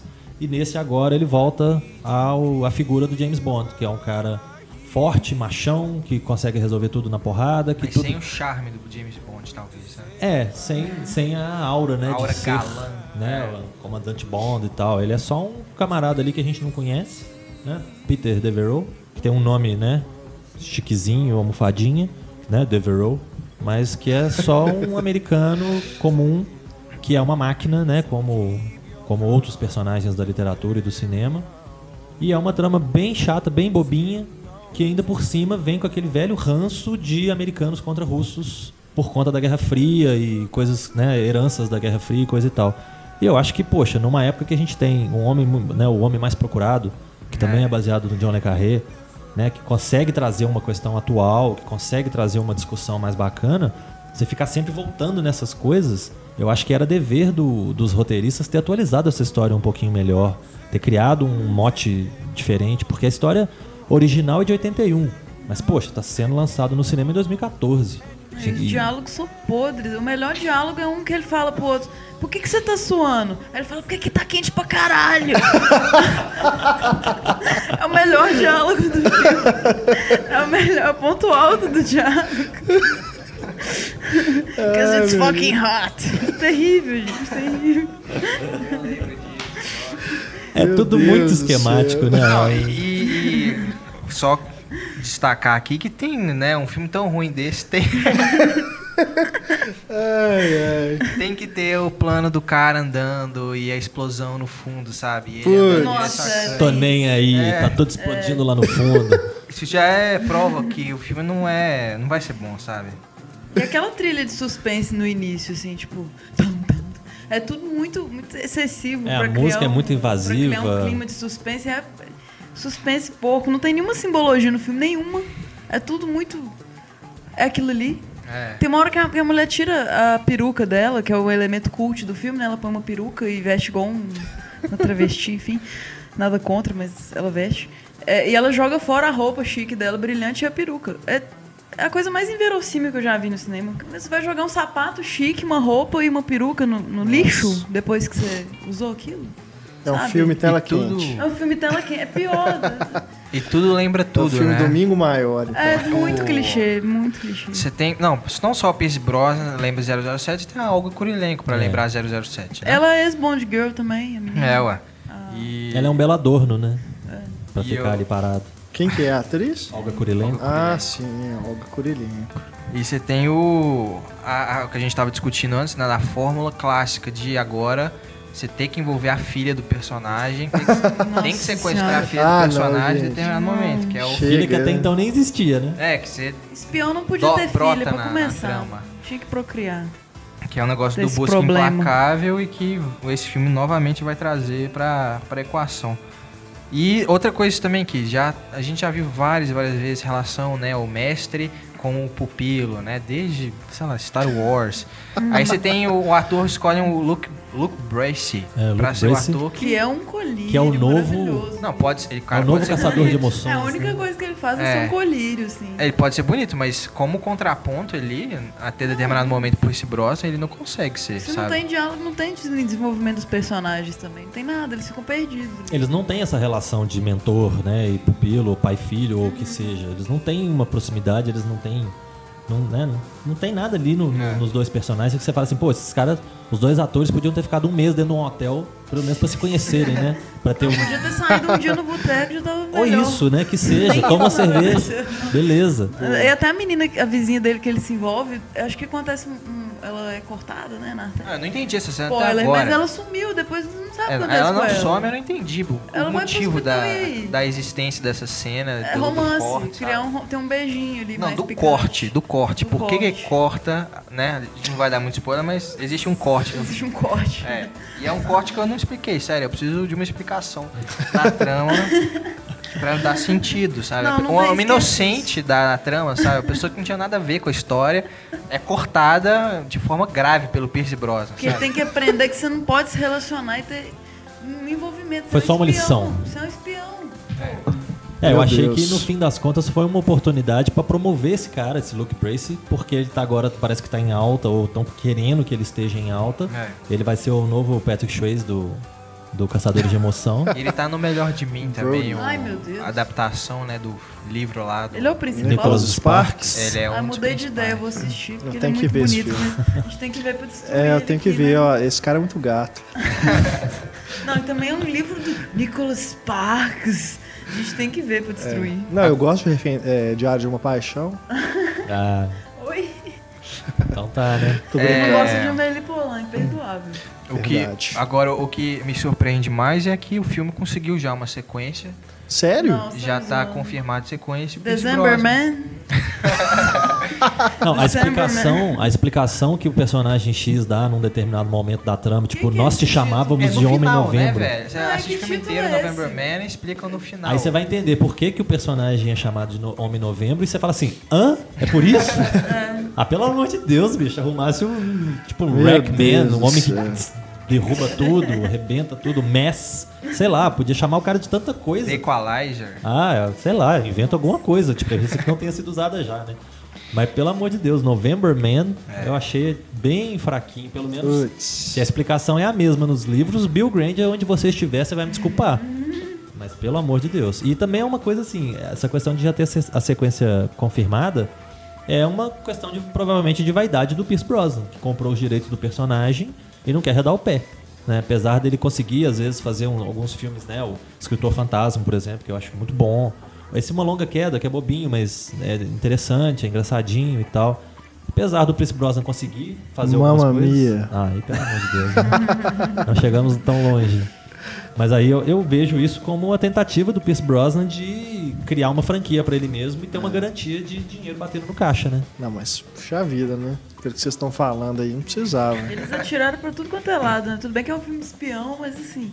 É, e eu aproveito o momento para lembrar que Jason Bourne vai voltar. É. Obrigado pela atenção. Então esse aí, esse, esse filme recebe o troféu abacaxi do podcast. É difícil. E é do de um diretor, assim, do Exato. Roger Donalds, né? Que fez o Novato, fez Dominó, que não são filmes, assim, que são 13, terríveis. o 13 Dias que Abalaram o Mundo, 13 do, do Kennedy, é muito Mundo, bacana. Tem, ele, ele é um diretor, eu até acho que eu escrevi isso, né? Aproveitando para fazer um momento de jabá do pipoqueiro. Eu escrevi isso na crítica, que é um diretor de altos, muito altos, né? E baixos abissais. Porque quando ele acerta, ele acerta muito. O, o- a experiência, por exemplo, eu acho um filme É, de verdade. ficção interessante. Aí eu con- eu concordo. Então, tem, ele tem algumas coisas bacanas. Ele tem Sem Saída do Kevin Costner da década de 80, final, acho que da década de 80, que é um filme tenso. Não, né? é.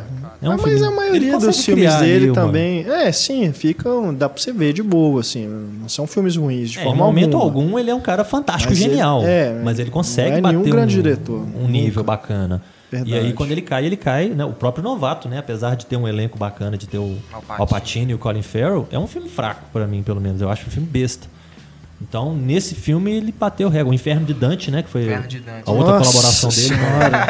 É o Pierce Brosnan de novo, Não, né? não, chega. Não quero defender esse cara mais não, velho. Vamos passar logo pro Interestelar, né? Que pelo menos a gente vai falar de um senhor diretor.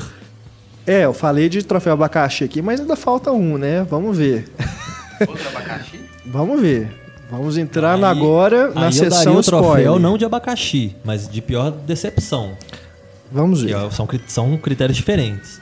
Você que ainda não assistiu Interestelar, dê um pause, vá ao cinema, veja o filme e volte aqui para escutar. Agora, spoilers de Interestelar.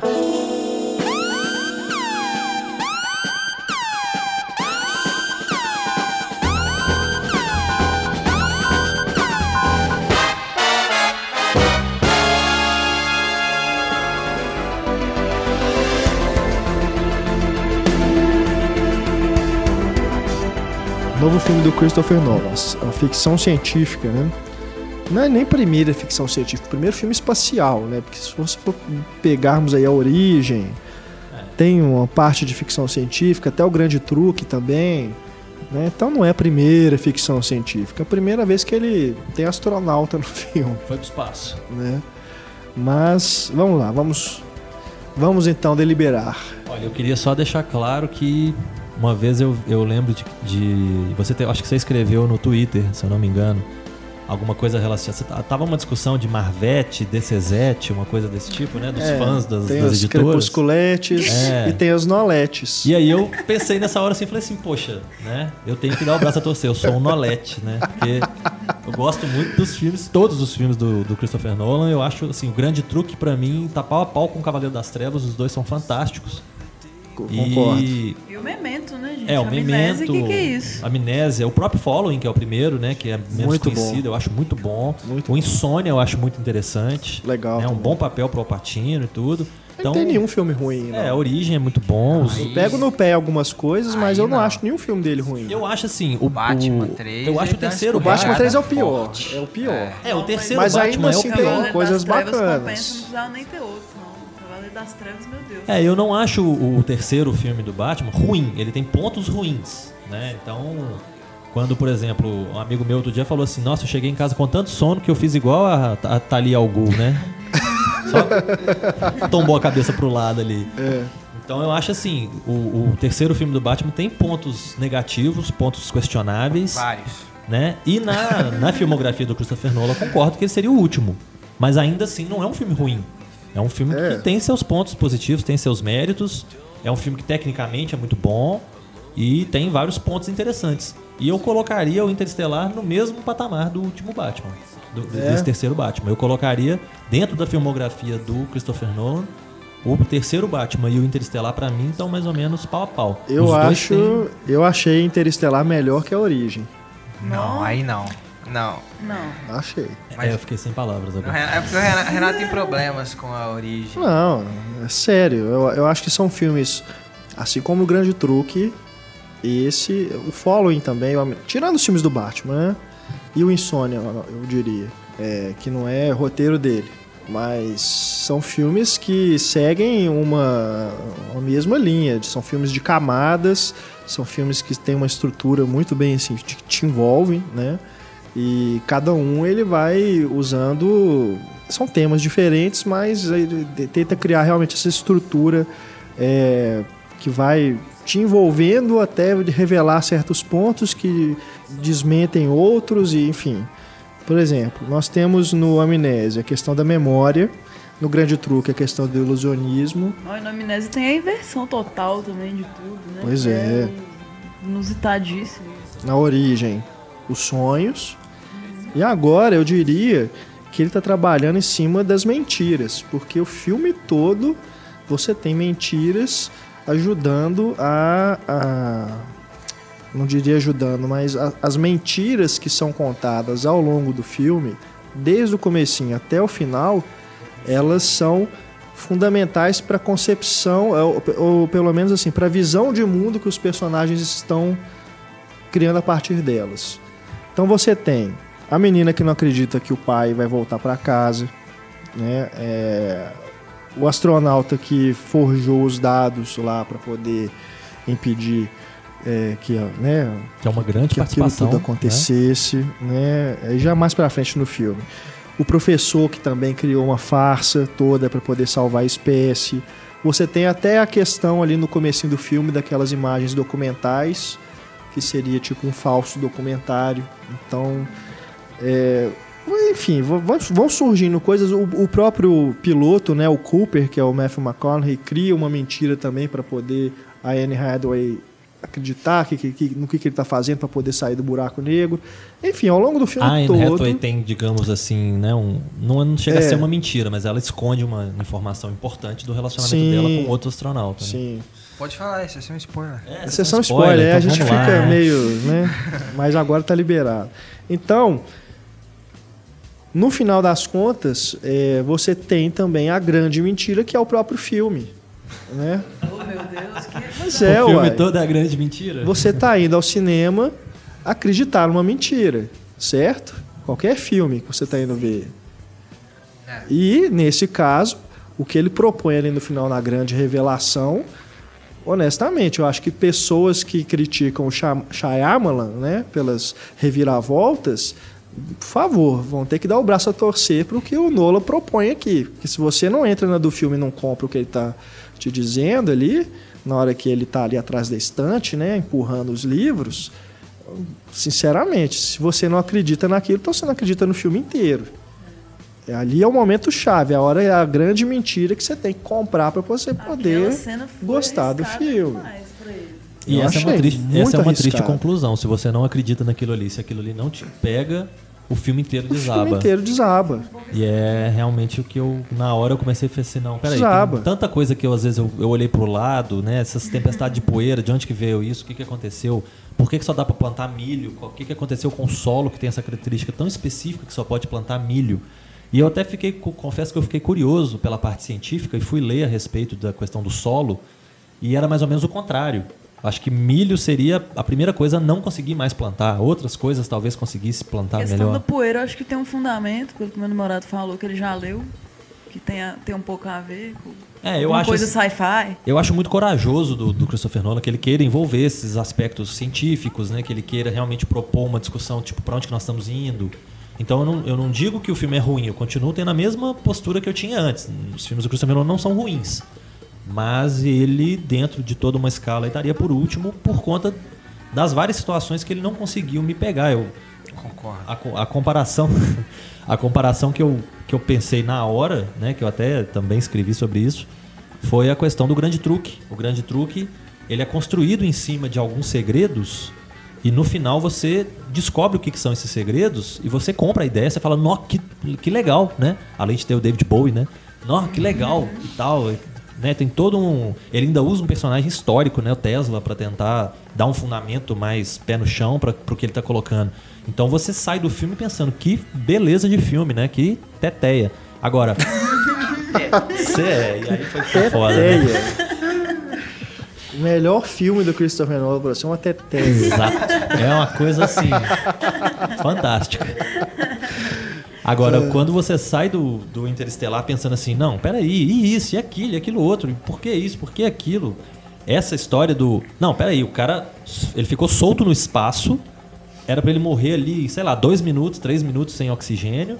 Achamos você caído em Saturno, você veio parar aqui no nosso hospital. Ah, peraí, gente. Mas ele não tava atrás da estante? É Ah, minha- e aí ele tava atrás É da estante, tudo. aí ele tava em Saturno. No passado, Aí já tem ali tempo uma e- colônia num outro, num outro planeta que parece com o planeta da origem, que tem um, né, um, um chão que sobe, um. Ah, Dois peraí, mais? Nossa, não, isso eu já vi isso na origem, tava suficiente, não precisava Tá ter de novo. Pois Então, é. Eu achei tudo muito forçado, muito vamos ser felizes, né? Aí só faltou aparecer o peãozinho no final e a gente pensar assim, pô, ele tá sonhando, ele morreu. Sei lá. Chegou aí, né? É, nu- nunca foi, ou então ele É, ficou eu solto no ele espaço e não morreu, ido. e acabou. Pois Mandou é, a menina pro outro planeta e morreu. cara, é, eu tô falando, é justamente ali é o ponto chave. Na hora que ele cai no buraco negro e, e justamente para mim é a melhor parte do filme, porque ali é, é exatamente tudo que ele faz nos outros filmes que ele explica demais, porque o Nolan tem o complexo de Mr. M, né? Ele faz o truque e depois explica como que fez o truque. Ele faz isso em todos os filmes. Aqui também, ele explica tudo direitinho. Eu acho que pode ser até um pouco mais complicado é, de, de entender por causa das questões de ficção científica, né? Que é muito detalhista, aquele papo de física quântica e tudo, que eu não entendo, né? Mas mesmo assim, é, a base, né? Que é aquela coisa do, do espaço-tempo, né? De ter uma curva, de estar tudo conectado, né? Na verdade, o, o que está no passado e o presente está acontecendo ao mesmo tempo ali. É, ainda assim, eu, eu compreendi o que estava acontecendo, o que eles estavam explicando. É, não de- em detalhes, mas eu consegui compreender. Mas ele faz a mesma coisa, ele explica tudo ali a partir daquele momento. E é o que eu falei, se você não compra ali o que vai acontecer, o, o lance ali dele mexer nos fiozinhos, né, ali como se fosse bonito. Pra poder Não, ele- ele manipular as coisas, né, e o, o lance do fantasma, na O verdade, ponteiro do relógio. Tipo, ele tá atrás da estante, então, o tempo todo. Na verdade, não é, né? Mas é, dá, dá, essa, dá a entender isso, né? Que ele tava ali atrás. Né? Ó, um- Mas o lance lá da poeira, de, de jogar os trens, enfim. Ah, o ponteiro do chão, relógio também. o eu gostaria ponteiro de do entender como que relógio. a pessoa conseguiu pegar a mensagem ali só pelos pelas tremidinhas ali do código Pois é, do mas é tudo isso. É você realmente entrar, é a questão da verossimilhança. Não, e ó, Se ele não consegue construir isso a ponto de te convencer, não tem jeito. Isso é qualquer filme. Duas qualquer perguntas filme. Isso é a básicas. base do cinema. duas coisas básicas que pra mim ficaram totalmente sem resposta, sei lá se eu boiei. Calma, só, só me entender uma coisa. Vamos lá. de você para as duas coisas. Essa, essa questão do, do, do Cooper, né? Do Cooper ser um fantasma, foi uma revelação? Ou vocês já suspeitavam disso desde o início Pois da é, trama? a, a que minha... ele era o fantasma da que ele da era o fantasma e a A menina minha fazendo esposa, os negócios. Ela falou que já estava desconfiando desde o início. Eu não. Eu não. É, então eu tô igual a sua esposa. foi uma desconfiei do revolução. ponto que tem todo revelação. sci-fi, o traidor. Eu- isso eu desconfiei, foi a única coisa que eu pesquei. Que a É, que eles vão lá pro do planeta. Eu falei, é. tem alguma coisa cheirando coisa mal aqui. estranha. Aí eu falei, vai ter um traidor. Mas esse ponto fantasma não. Desse ponto fantasma eu percebi também, porque eu vi, eu vi recentemente um filme que trabalha um pouco com a mesma ideia, uma animação, na verdade. Dos últimos Mestres do Tempo. Dessa questão de você, do cara voltar e interferir no próprio passado. Então, quando a menininha falou que um fantasma estava fazendo tal e tal coisa, eu imaginei que em algum momento do filme ia ser o Cooper no futuro alterando o passado. Entendi. Então, mas só pra deixar isso É, claro. que eu guardei as informações do, do relógio e tudo, mas eu não desconfiei até chegar era o naquele momento que era o próprio Cooper. Entendi. Então, pra mim, pelo menos, foi É, uma depois que ele- revelação. depois que ele entrou no buraco ali, que apareceu aquela espécie de biblioteca ali, que ainda me lembrou o Apanhador de Sonhos, que é terrível, né? Mas que a ideia da biblioteca era legal. Do, do cara, né? Da memória do cara ser uma biblioteca. Aí eu pensei assim, peraí, onde que ele foi parar? Será que ele tá dentro da memória de alguém? Pois é, mas eu- o que, eu, o que eu gostei dessa hora da revelação é porque a, a partir dali o, o Nolan ele conseguiu, pelo menos pra mim, pela primeira vez, é, fazer eu me envolver visualmente com o filme e, e não, não esperar que ele explique tudo através de texto. Porque na origem é isso o tempo todo, ele explica o filme todo através de texto. Tudo que está acontecendo. Nesse não, ele, não, chegou um momento ali que na hora que ele caiu naquele buraco, que eu falei assim, o que está acontecendo? Então, assim, no filme do Nolan, vocês perguntar o que, que está acontecendo é realmente um, é realmente um de grande avanço, É, é. sabe? Então, por isso eu gostei mais que a Origem também. Eu acho Ó. que é um filme que a coisa flui melhor. Ele explica tudo, ele dá todas as respostas, mas pelo menos ele flui melhor nesse sentido. Você se deixa levar. Algumas respostas que eu não consegui ou que pelo menos não me satisfizeram. Primeira coisa, tudo tem início por conta de um buraco negro que apareceu Buraco lá. de minhoca. É, um buraco de minhoca, né? que apareceu lá perto de Saturno e eles puseram um buraco lá. Eles, o tempo todo, dá aquela ideia de seres extra- né, Alienígenas. extraterrestres, alienígenas e tal. Beleza, chega num determinado momento que nós entendemos que eles somos nós, num tempo diferente. Ok, então como que aquele buraco de minhoca foi parar lá se não tem eles? É um Porque a paradoxo gente temporal. já foi do passado fomos ainda A gente só foi pro passado por causa dele. Como que ele apareceu? temporal, loucura. Não, é aí um é querer, paradoxo. é querer abusar demais do paradoxo temporal. Mas eu acho que pro são é, Futuro. justamente as camadas. Você está acompanhando o que aconteceu em cada momento ali em tempos diferentes. Você tem a história do pessoal que ficou na Terra, o pessoal que ficou lá na nave, que foi lá para Saturno, e o pessoal que está no futuro, que depois que você vai ter contato. Mas tudo está acontecendo ao mesmo tempo. Ó, outra pergunta interessante. Mas ele tem que separar as coisas, não dá para você ver tudo ao mesmo tempo. O Cooper, teoricamente, estava a algumas horas de distância da base da NASA, né? Porque ele dirigiu ali algumas horas, a menininha dormiu, acordou e tal, beleza. Digamos que ele tivesse, sei lá, 8 horas de distância, 6 horas de distância que seja. Beleza. Quando o Cooper chega lá, eles já, né, já atacam ele, tipo, não faça isso, armas, luzes e coisa e tal, pra no final, não, nós somos bonzinhos. Somos nós, da NASA. nós somos da NASA, não somos aqueles maus que a gente pareceu ser no primeiro momento. E inclusive, Cooper, você é a nossa chave. Você é o cara que a gente precisa Algo te mandou aqui. Pra poder pilotar essa nave e tal e tal. Nós nos conhecíamos e você mora a algumas horas de distância daqui. Por que, que eu não fui lá te buscar então? Por que, que eu não fui na sua casa e falei, opa, Cooper, tudo bem? Aqui, eu preciso de você pra comandar uma nave ali, que inclusive minha filha tá dentro. Senão Eu tô colocando a minha filha na sua mão. Ali perto, né? Ele, pelo, por ele ser quem ele é, ele tinha noção. Mais ou Poxa, o cara era piloto, isso fica muito claro. Ele deixou de ser piloto porque naquele planeta fascista que eles vivem lá, todo mundo é obrigado a ser fazendeiro. Então o cara era um puta de um engenheiro, piloto, etc, e coisa e tal. A única missão dele foi um fracasso, né? Ele deixa isso claro. Ah, minha única missão eu caí por causa de não sei o quê. Ele tem uma fama de ser um fodão do negócio, sendo que a única missão dele foi um fracasso. E aí ele é escolhido na, na NASA, o, pro, pro Michael Caine tá muito claro que ele é o cara que veio resolver todos os nossos problemas. Por que, que não foi lá na casa dele então, gente? E por que, que ele tem essa fama de fodão? Então são Foi algumas até excluído perguntas. dos livros, né? Que a menina que ele mostra foi editado algumas ocasiões de. de- Corrigida. é, foi revisado. Outra, outra ah, coisa outra que... mentira também, o negócio da- do homem ter ido à lua. É, Né? Eles criam uma outra mentira ali. Stanley Mas- Kubrick filmou. Isso, tava lá pra ver. É, isso foi outra coisa. E uma outra coisa que eu, me, me bateu também na hora. Se a família toda do, do Casey Affleck, né, que é o filho dele mais velho, Tom, se a família dele toda tá com problemas respiratórios, se o filho dele, ele já perdeu um filho por problema respiratório, ele tem um filho novo agora com problema de novo e tem a esposa, ele tá em vias de perder a família dele. Ele mesmo não tem problema respiratório não. Também não. É. Agora, É, esse lance da poeira eu também fiquei boiando. a filha, o filho dele e a esposa dele tem um problema respiratório. A irmã dele vira e fala assim: podemos salvá-los. Vamos levá-los para não sei aonde e tal. Não, você não vai tirar eles da minha casa. Por quê? Não, porque eu não quero. Porque tem que ter um conflito nisso Porque aqui. tem que ter um conflito, porque você vai ter que botar fogo no meu milharal para eu sair de casa, pra gente ficar tenso, você porque você tá de dentro olhar do, ar- do quarto É, bobagem. até eu mesmo. voltar. Por que, que o filho ficou revoltado? O filho até então era um cara bacana, tanto que quando ela volta, ela fala, consegui tudo e tal, e eles se abraçam. Fosse ele metia a mão na cara dela, botou fogo no meu milharal. Cara, uai, eu vivo disso. A população da Terra precisa disso. Você botou fogo, você é louca? Você é uma menina mimada? Ou que, que diabo que é isso? Ele é aquele mesmo ator do, do filme que a gente viu esse ano, né? É, Aquele lá. Affleck. É. Ok, Zé. Bem apagadinho. Ain't them body saints? Com a, com a Rooney Mara? É, Fora da Amor- lei. é, amor fora da lei. Ele mesmo.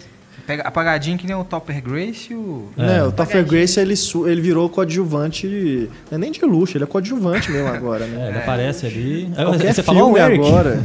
Eu estranhei É. o, o David Oyelowo lá também, porque não é um cara, né? É, É. um papel muito pequeno pro cara. Mas é muito pequeno pra um É. cara Verdade. do David Oyelowo. É, realmente. Agora sim, a única participação que eu realmente achei legal que eu gostaria de reforçar é o Matt Damon, que eu achei um papel. Me tirou um pouco do Eu não filme. gosto do Matt Damon. Tipo assim, ah, o Matt é, Damon. Eu virou- fiquei, eu fiquei Matt Damon martelando na cabeça, sabe? Em vez de concentrar em um cara que Ah, não, tivesse é o Matt lá, Damon. sabe? É o Matt Damon, sabe? É, eu lembro, cara, quando saiu a notícia que ele tava no filme, mas depois eu esqueci disso. É, eu não hora- sabia, Sabia, sinceramente. fui surpreendido. Eu olhei e falei, ó, aí o, o meu amigo tava do meu lado, que ficou o filme inteiro calado, depois de duas horas e meia de filme, sei lá quanto, quanto tempo de filme que ele aparece. Todo mundo calado dentro do cinema. Ó, é o Matt Damon. No meio do filme. Aí eu olhei e falei, ó, que bela Tirou constatação. cara. Mas eu não gosto da participação dele, não. Eu, eu acho assim, eu acho Poderia, poderia ter sido feito de uma outra forma, mas a forma como ele vira e fala assim, ó, eu sou um cara mau e dá porrada no, no Matthew McConaughey, é tipo coisa Primário. novelesca, né, velho? É, eu acho que. Eles podiam ter descoberto que ele tava forjando as coisas de outra forma. Eu, eu achei interessante só essa questão de que, né, querer mostrar a natureza né? humana. Tipo, eu quero sobreviver, então eu vou fazer o que for preciso e me desculpe, Cooper e tal. É, eu estou aqui por você e eu vou ficar, continuar conversando com você. Outra coisa também que não ficou muito clara na hora. Ele tira o comunicador do Cooper e joga o Cooper para baixo. Pro Cooper cair, morreu, qualquer coisa assim, e não conseguir se comunicar com a menina na nave, né? E ele continua conversando com o Cooper se distanciando. Estranho. Ele mesmo. continua falando e o Cooper continua ouvindo dentro da cabeça dele o que, que o cara tá Ah, falando. sim. Cooper, eu estou aqui por você, não sei o quê, morre logo, né? Não fica sofrendo, não, e qualquer coisa desse tipo que ele falou. E o Cooper tava ouvindo o que, que ele tava falando. Como? Nossa. Outra, não, outro clichê que, que eu odiei também, a hora que o Michael Caine morre. Que é aquela coisa Não, de falar o seu pai, na verdade, não, sou eu. Ele é o. E deixa a frase sem terminar. Muita novela mexicana. né? Nossa, horrível, cara. Eu acho que o momento faro... troféu farofa do filme é a Dentre Anne, vários, né? Anne Hathaway falando que o amor é o Ai. transcende o tempo e o espaço. E esse negócio do amor no filme realmente não precisava, né? É a teoria da relatividade, no fim das contas. É o amor é Pra mim, constante. pra mim É o que eu amor. gosto de ficção científica, foi o que salvou, né? Foi o amor, É o amor salva tudo, né? salva tudo. Eu até perdi o É preconceito com esse barra, filme. né? Eu, eu não gosto do gênero, então eu gostei das outras coisas que não são do gênero. E essa questão do, de voltar no tempo, Aham. dele ser o fantasma, e o paralelo que ele faz com, com quem tá aqui. Porque eu, acho que uma das coisas que mais me incomoda quando vai pro espaço nos filmes é ficar só lá. Então, pelo menos ficou mostrando como é que tava aqui. Então, isso foi legal pra mim. O paralelo humanos e estamos humanos. Mas- Aí eu deixei de ser humano porque eu fui pro espaço, não. É, terra e espaço que eles Aham. fizeram. Essa ligação. Mas essa questão do, do amor só não me incomodou tanto porque ela ainda tenta elaborar em cima pra dizer que, que não é só o amor romântico e tudo, O que tem físico, uma né, coisa física. Ao contrário do que o Renato científica disse, por né? trás ali, né? Mas mesmo assim é um papo furado Muito furado. que é só pra chegar até o final do filme, né, Pra justificar ali como que ele chegou até a filha, né? Voltou até a filha. É, Ele eu- conseguiu ver a filha, foi lindo, eu chorei. E eu achei outra coisa também Mas que. eu achei legal. Eu fiz até uma leitura espírita daquilo. De, tipo, quando você perde alguém, você guarda a última imagem da pessoa daquela forma.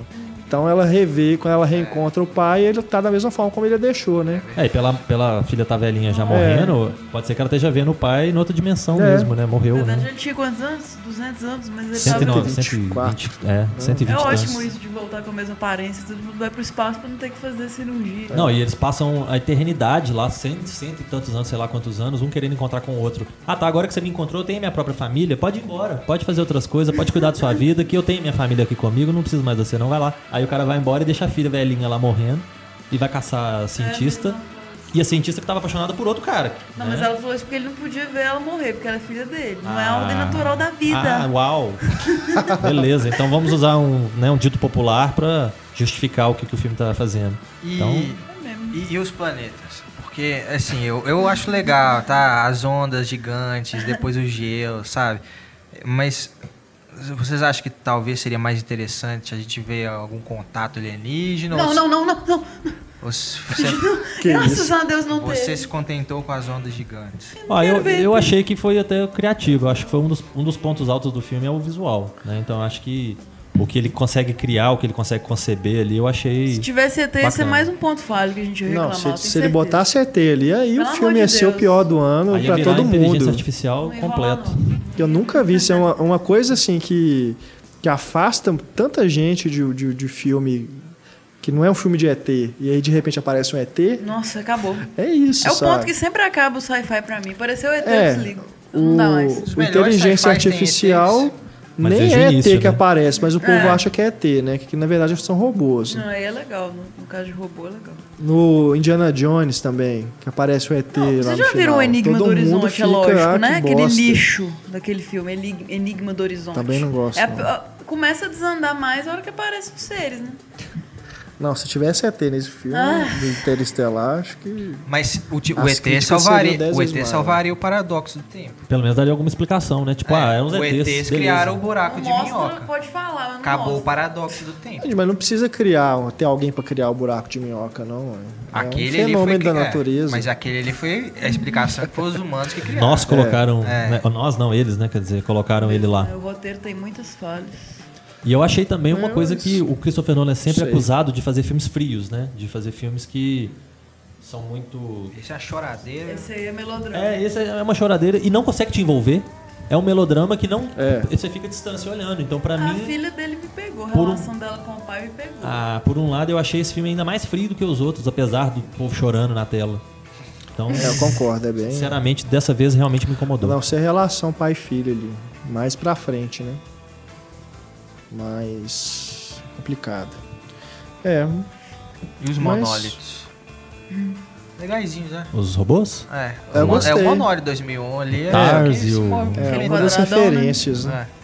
Na verdade, É, eu acho que o filme é anti-2001. É, é mais o contrário, que tudo que o Kubrick sugere, o Nolan explica. É, o vilão não é a máquina, né? É o cara. É. A máquina é legal. Ele faz o inverso. Tem isso mesmo. Mas eu gostei dos robôs, principalmente na hora lá do planeta da- das ondas.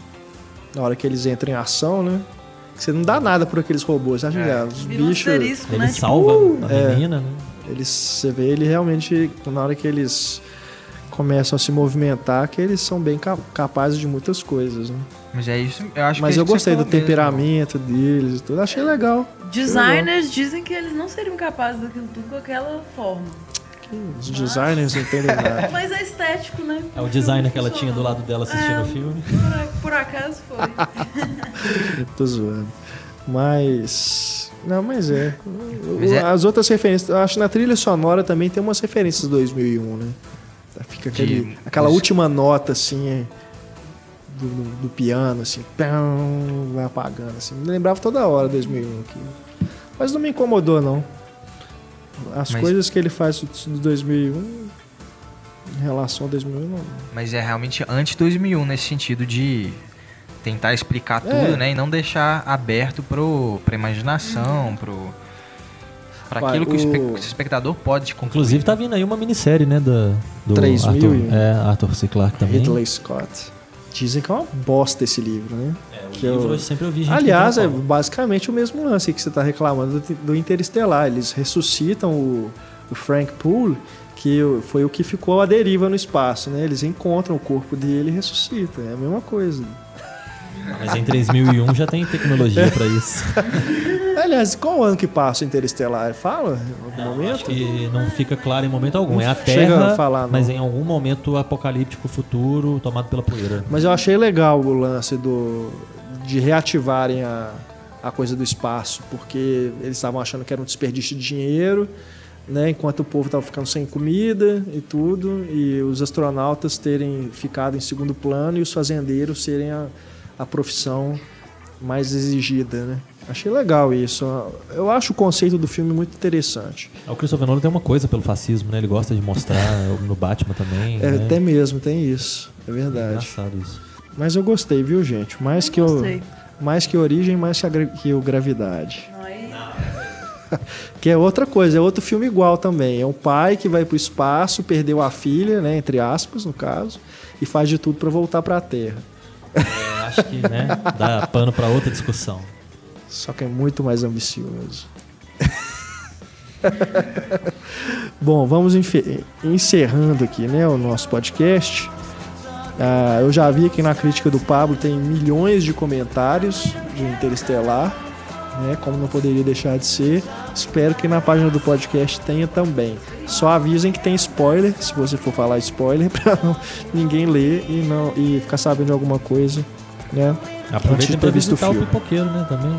o pipoqueiro para ler o texto lá do Marcelo. Tem inclusive uma introdução sobre a carreira do Christopher Nolan, pra Comentários- contextualizar, Comentários desde following. desde Following. Vendo? Então aproveitem. O pipoqueiro.wordpress.com. Ponto com. Vou tentar escrever também, tá? Lá no cinematório é, sobre o filme. Vamos ver. Não vou escrever Vou não. prometer, não, Dessa vez não. porque sempre que a gente promete, a gente acaba não cumprindo. Mas vou tentar, tá bom? Agradecendo aqui a presença do Marcelo, Valeu, pessoal. Antônio Valeu. e Estefânia, Valeu. agradecendo a audiência sempre carinhosa de vocês, nossos queridos ouvintes. Um grande abraço, até o nosso próximo podcast, nosso e-mail cinema, arroba cinemaencena.com.br. Até mais, tchau.